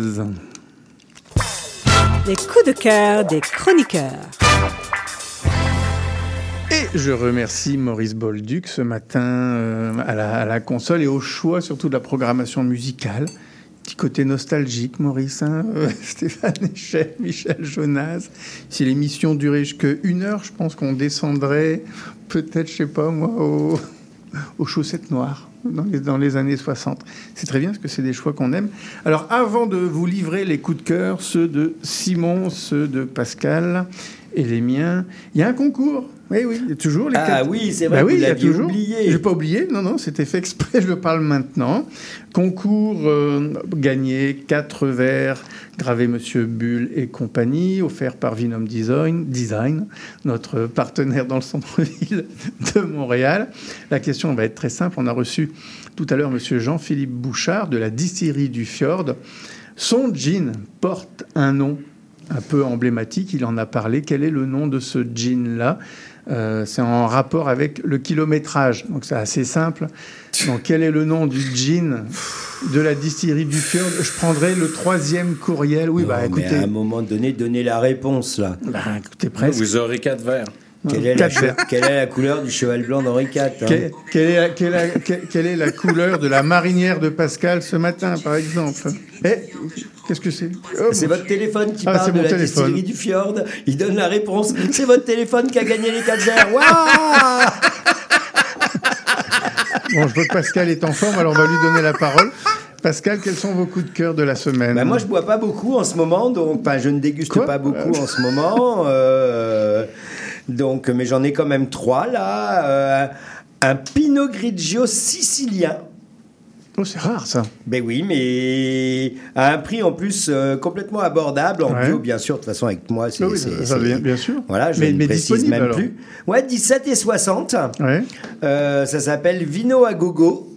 À gogo. Oui, Vino à gogo de Vina Loria. Mhm. Et euh, c'est un, donc un Pinot Grigio euh, sicilien, millésime 2022 à 17 et 60. Mhm. Et puis Après ça, je suis allé. Non, non, non, non, et puis euh, Quoi? il, il est comment? Ben moi, j'ai que- beaucoup aimé. Pinot Grigio, c'est du Pinot Grigio planté sur de la lave. C'est Sur le- Pinot Grigio planté en Sicile. Bon, d'accord. Pourquoi? Et En Sicile, il n'y a pas que de la lave, il n'y a pas que l'Etna non, Non, plus non, en bien Sicile. sûr, mais je me suis dit, c'est c'est quand même original, du Pinot Grigio, euh, c'est pas commun. Bah, c'est En- pour ça que j'ai trouvé ça original Ouais, et que ouais. j'ai j'ai trouvé que c'était euh, c'était intéressant. euh, j'ai j'ai bien aimé. Bon, En plus, à un prix vraiment complètement abordable, donc euh, pourquoi pas? Parfait, parfait. Pourquoi pas Pourquoi pas? Je suis pas allé en Loire hein, cette semaine. hein. Ah, je l'attendais maintenant pourtant, Non, c'est pas grave. non, non, non, non, non. Je suis allé donc le Gamay, vu que c'est devenu vous êtes- tendance. hein, Je suis allé dans le Beaujolais. Je suis allé à Chirouble chez Christophe Pacalet. Mhm. avec euh, son chirouble, donc euh, justement millésime 2022 à 32 dollars.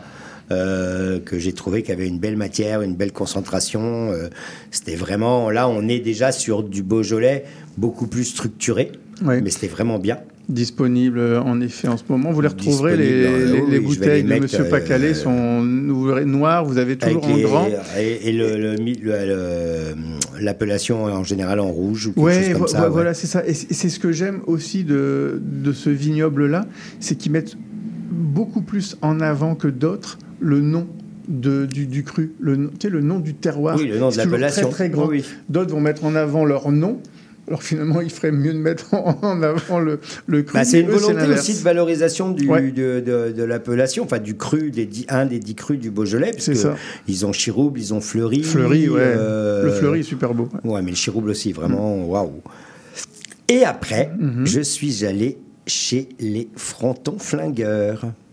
Ah oui, ça c'est encore le jeu de mots, là je vois. euh, Oui, c'est le jeu de mots qui va avec le film, les tontons Ouais. flingueurs, les frontons flingueurs. Mais le vin est pas inintéressant. Là, on est sur de la négrette. On boit pas souvent de négrette.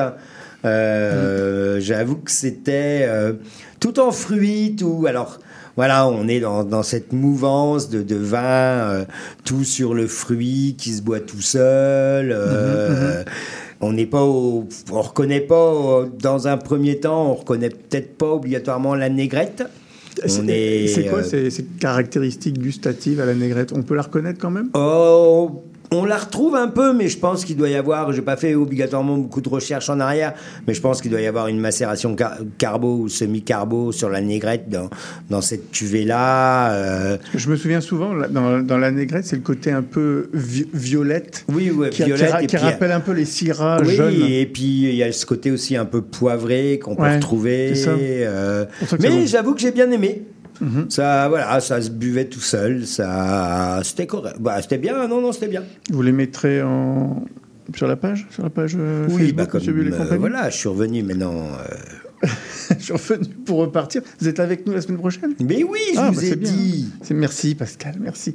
Il- je me fais, je me fais disputer. Simon, ah, vous- attendez, attendez. Simon, Pascal, vous avez un autre vin? Non, non, Ah, c'est après des classiques qui viennent de la Loire, bien sûr, mais j'en ai déjà parlé. Bon, alors Simon, c'est à vous. Ben, moi, je suis du côté de Bordeaux. Alors, euh, du côté Saint-Émilion Grand Cru. Ouais. Oh là, chez, euh, on se gâte, monsieur Beaulieu. Euh, non, Ah, pas- non, parce qu'il y en a qui sont très que ça, accessibles. Pas tant que ça, Ouais, parce qu'il ouais. est très accessible. Et puis, en fait, euh, Ouais, je trouve que pour le prix, c'est pas mal un Il y incontournable. en a à moins de 40 dollars. Ben, c'est ça. Il est à 30, euh, attendez, Ben, voilà. 36, 34, pardon. Ça. Alors, Château Morillon, c'est en Saint-Émilion Grand Cru de Jean-Pierre Moix. Et puis, euh, ben, 80% Merlot, 20 de Cabernet Franc. On est sur le millésime euh, euh, 2016. Mhm. Disponible en ce moment. À combien, vous avez dit? À 34. Ouais. Ok. Bah, euh, quand on parle des établissements Mouex, ceux-là, moi je recommande souvent, c'est le Pomerol. Parce que c'est peut-être un des Pomerol les plus accessibles Ouais, de, à- de- de- de la, l'appellation. Ouais. qui est à peu près dans ces Et, et de, aussi. et de très belles gardes. Si, Alors, vous avez- oui. avez la- si vous aimez ça, sincèrement, hein, les, les pommes rolls de Mouex, puis là on n'est pas dans le, le, le flonflon des autres euh, voisins, euh, vous pouvez facilement les mettre 15 ans en cave. Je peux vous garantir que ça évolue très bien. Oui, parce que, étant donné qu'ils ont beaucoup de châteaux prestigieux, tous les vins qu'ils décident de, de, Hmm. déclasser se ramassent dans ces, dans, dans ces vins-là qui sont, sont bien, qui, comme le, le, le Pomerol, entre autres, là, que, dont vous parlez, qui, est, qui est absolument extraordinaire pour le prix, effectivement. Alors moi, je vais vous faire rire, mais euh, j'ai acheté, je ne l'ai pas goûté encore, mais j'ai été intrigué par une bouteille, une bouteille bourgui- euh, bourguignonne. Qui n'a pas la forme d'un bourguignon. Non, C'est ça, qui- une bouteille. bourguignonne. Alors, un vin bordelais embouteillé dans une bouteille bourguignonne Ouais. qui s'appelle Nu comme un verre. Et je ne l'ai pas encore goûté. Mais c'est incroyable que vous en parliez, parce que j'allais vous poser la question. Moi, je pensais que c'était obligatoire. Non, le, le- Quand on, a, déjà parlé Ouais, de ce sujet. Le- dans le cahier des charges des appellations, Ouais. la bouteille n'est pas mentionnée. Là, pour, la- pour Bordeaux. Mais par contre, en Bourgogne, ils sont obligés d'embouteiller dans une bouteille dite bourguignonne, non? Je ne sais pas. C'est pas. Je pense pas que ce soit dans le cahier des charges. Ah ouais. Je pense pas que le contenant soit dans le cahier des charges. Bon. L'obligation du contenant. Mais je l'ai vu, votre bouteille de Bordeaux dans une bouteille euh, de, de Bourguignon- bah, de style De style, bourguignonne, ouais, voilà. ça s'appelle nu comme un verre. Mhm. On est sur un vin effectivement euh, complètement nature. J'ai j'ai hâte de goûter. J'ai hâte de goûter, euh, mais ça m'a intrigué. Vous savez qui l'importe? Euh, non, je sais pas, j'ai pas, j'ai pas fait mes recherches, mais on peut regarder sur le site de la SAQ ça. euh, Oui, parce que la, la- bouteille nue comme un verre, alors c'est encore un. Un jeu de mots, là, c'est sans intrant, ça veut tout dire, là. euh, mais j'avoue que oui. une, C'est un Bordeaux, euh, hein, c'est un Bordeaux générique. C'est un Bordeaux générique, mais c'est le- pas le premier parce qu'il y en avait déjà un. euh, il y en avait déjà un qui avait été embouteillé comme ça dans une dans une bouteille bourguignonne. Eh bien, J'ai remarqué, moi, c'est souvent les vins dits nature Bah, hein, c'est à, Bordeaux qui C'est sont. ça, c'est ça. Ils cassent les étiquettes. Ils, Ils veulent se démarquer. ils- voilà, ils se déconformisent, on va dire. Ouais, c'est ça. C'est le les vignobles en fait. Donc c'est pour ça que j'imagine que c'est un, un- une sorte de, de- non pas de coopérative, mais un, un rassemblement de plusieurs petits domaines. Ils ont appelé ça les vignobles Invidia, et c'est en effet disponible actuellement à la SAQ. euh, c'est autour de euh, Une vingtaine 20 de dollars. ouais, c'est c'est en ça. dessous de 20 dollars. En dessous de 20 dollars. Et euh, voilà, ça s'appelle Invidia nu comme un verre d'appellation Bordeaux sur le millésime euh, 2022. Euh, voilà. Bon, bah écoutez, on va faire une pause musicale et puis je vous Il faudra reviendrai. que j'y goûte, il faudra que j'y goûte. Je- Ah ben, si vous pouvez vous avoir une bouteille, Ah oui, c'est fait, pas c'est mal. fait, c'est fait. J'ai pas, j'ai pas eu le temps. euh, Ce, ce sont les, ces 20 conseils qui, euh, qui représentent ça au Québec. On fait une petite pause musicale et on reviendra avec mes coups de cœur.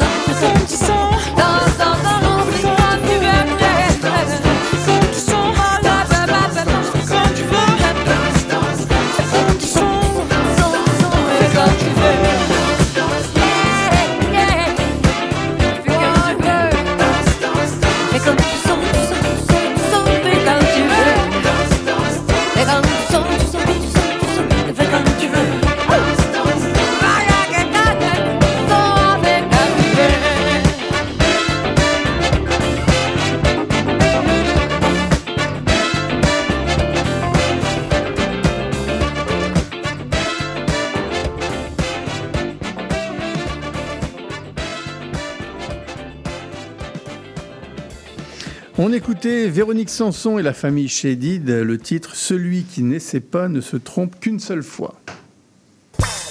Les coups de cœur des chroniqueurs. Et on poursuit sur les coups de cœur des chroniqueurs. En l'occurrence, euh, là, ben, ce, seront les, miens. Et je vais vous faire plaisir, Pascal. J'ai dégusté un vin. Vous faites toujours plaisir, Gabriel.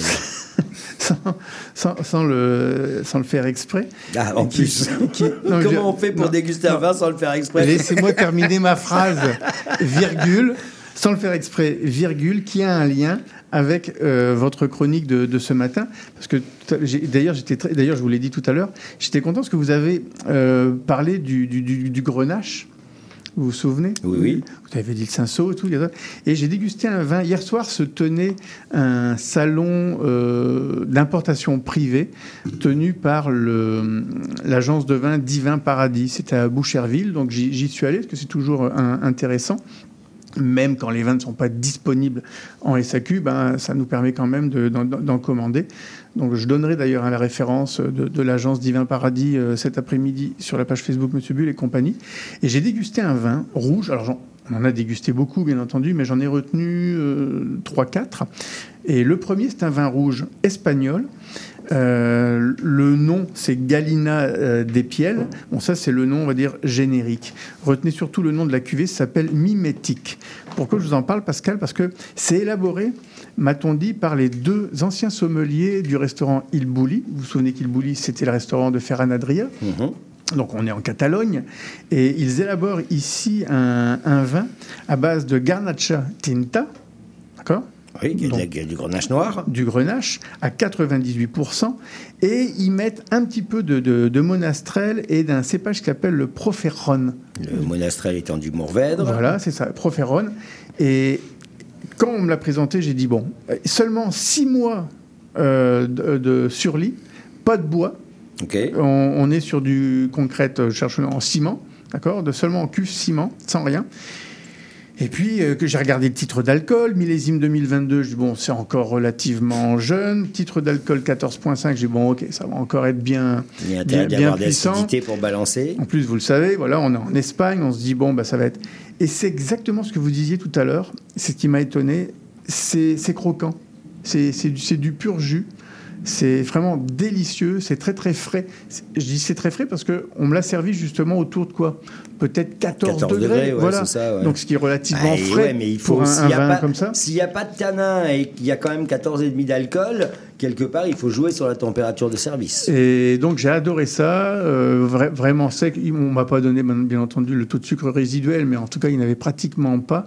Euh, appellation, on est dans la région, on est dans la vallée de, de l'Ebre, et donc Bah, c'est la vallée de l'Ebre, on est en Riora, donc. C'est ça.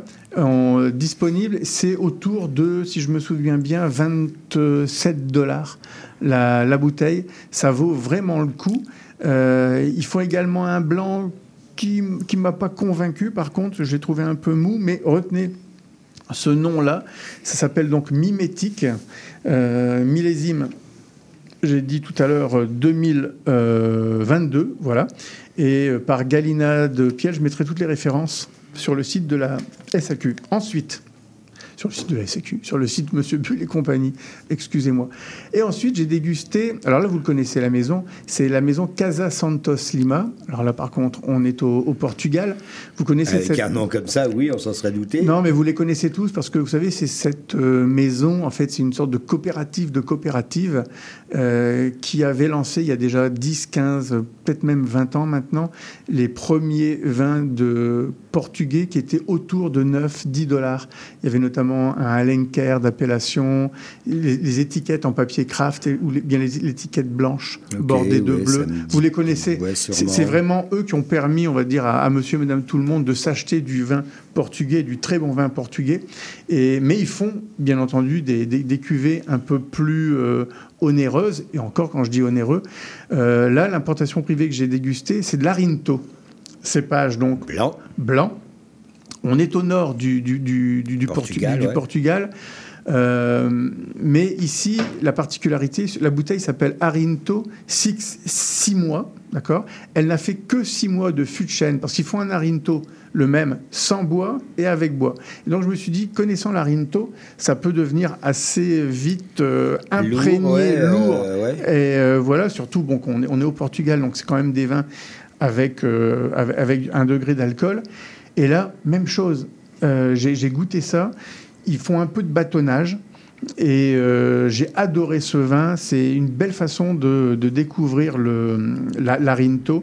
Et euh, je le mettrai, bien entendu, sur la. Il y avait un On petit est- co- on est où, Il y avait un petit côté exotique. Non, le Rinto, je parlais de la Rinto parce que on a de la Rinto partout, mais on en voit surtout aussi euh, du côté du Douro. Eux, ils sont sur l'appellation Li- Lisboa. Donc on est dans la région Lisboa, de Lis- ouais, Lisboa. Lisboa, donc vraiment euh, centrale, quoi, finalement. Et, euh, et là encore, très accessible, c'est autour de 28, euh, bah, très accessible. Ça fait partie des cuvées, de leur grande cuvée, 28 dollars. Ok. Pour vous dire, hein, c'est, leur vin de base est plutôt autour de 12 et leur vin dit de haut de gamme est autour de 30. Donc, euh, c'est quand même euh, accessible. Le Un autre vin blanc, là que vous connaissez mieux, la maison Chiesa, également en importation privée. On est sur la DOCG Roero Arneis, donc on est dans le Piémont. Et un Piémont, oui. Voilà. Et euh, même chose. L'Arneil, c'est un super cépage. C'est fou, j'aime- hein.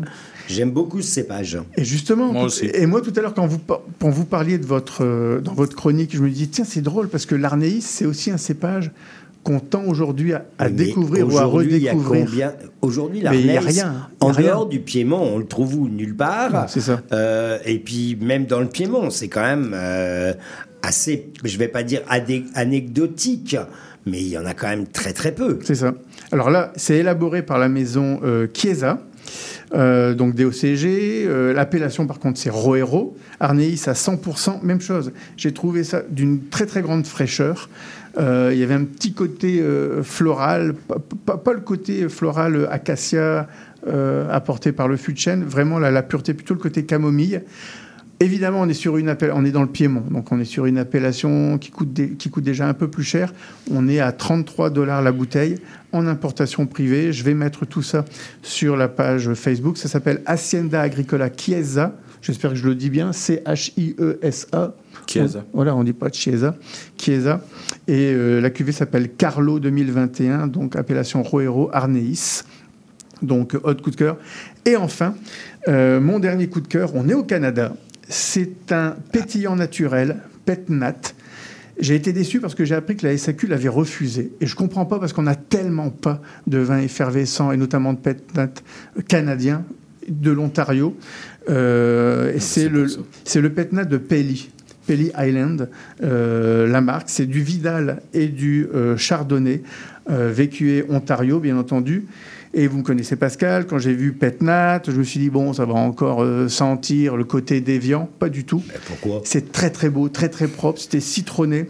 Importation privée, je mets tout ça sur la page Monsieur Bull et compagnie cet après-midi avec les photographies de nos invités que je remercie. Jean-Philippe Bouchard, Frédéric Folly, Sarah Simard qui était avec nous il y a maintenant une heure et demie à peine, Marc et Emmanuel Augustin du Champagne. Augustin, Qui est je délicieux d'ailleurs. euh. Exactement, on, a fini par finir une bouteille finalement. Merci Pascal Patron et Simo Beaulieu de m'accompagner dans cette euh, belle aventure de Monsieur Bull et compagnie. Vous nous réécoutez ce dimanche à partir de 21h et ce jusque minuit. Sinon, la meilleure façon de nous avoir, c'est d'aller sur le site de CIBL 101.5. Non, 10 15.com, pardon, et vous allez sur la page. Et il n'y a pas de point d'ailleurs, il n'y a pas de point, c'est ce qu'on me dit. Euh, vous tapez CIBL, voilà, tout simplement. Il était bon le champagne. hein Et vous trouverez sur la page Monsieur Bull et compagnie tous les liens podcast, balado préférés pour nous écouter. À bientôt. Vous cherchez une activité ludique et rassembleuse? Inscrivez le Bingo Radio de CIBL à votre agenda. Chaque semaine, courez la chance de gagner 3500 dollars en prix. Invitez vos amis et jouez avec nous tous les dimanches dès 13h. Pour participer, procurez-vous les cartes de jeu du bingo de CIBL dans un point de vente près de chez vous. Pour trouver des lieux, visitez notre site web au cibl1015.com sous l'onglet Bingo Radio de CIBL. À dimanche prochain et bonne chance!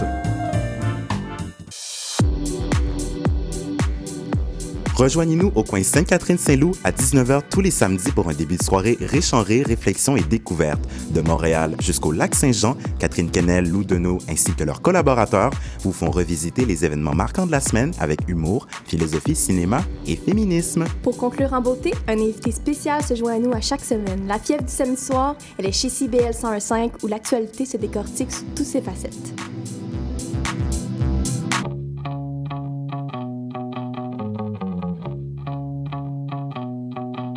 Les générations se parlent, s'obstinent, se surprennent à l'émission Trait d'Union. Des humoristes, des réguliers, des invités, des amis, encore des amis se joignent et sont annoncés à chaque mercredi sur nos réseaux. On parle de tout, tous les vendredis à l'émission Trait d'Union à 14h sur les ondes de CIBL 101,5.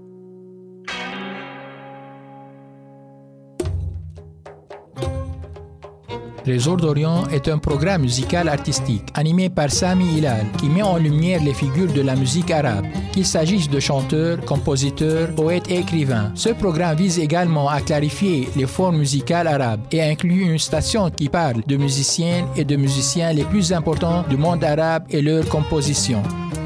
Trésor d'Orient, chaque mercredi 20h30 sur les ondes de CIBL 101.5 FM Montréal.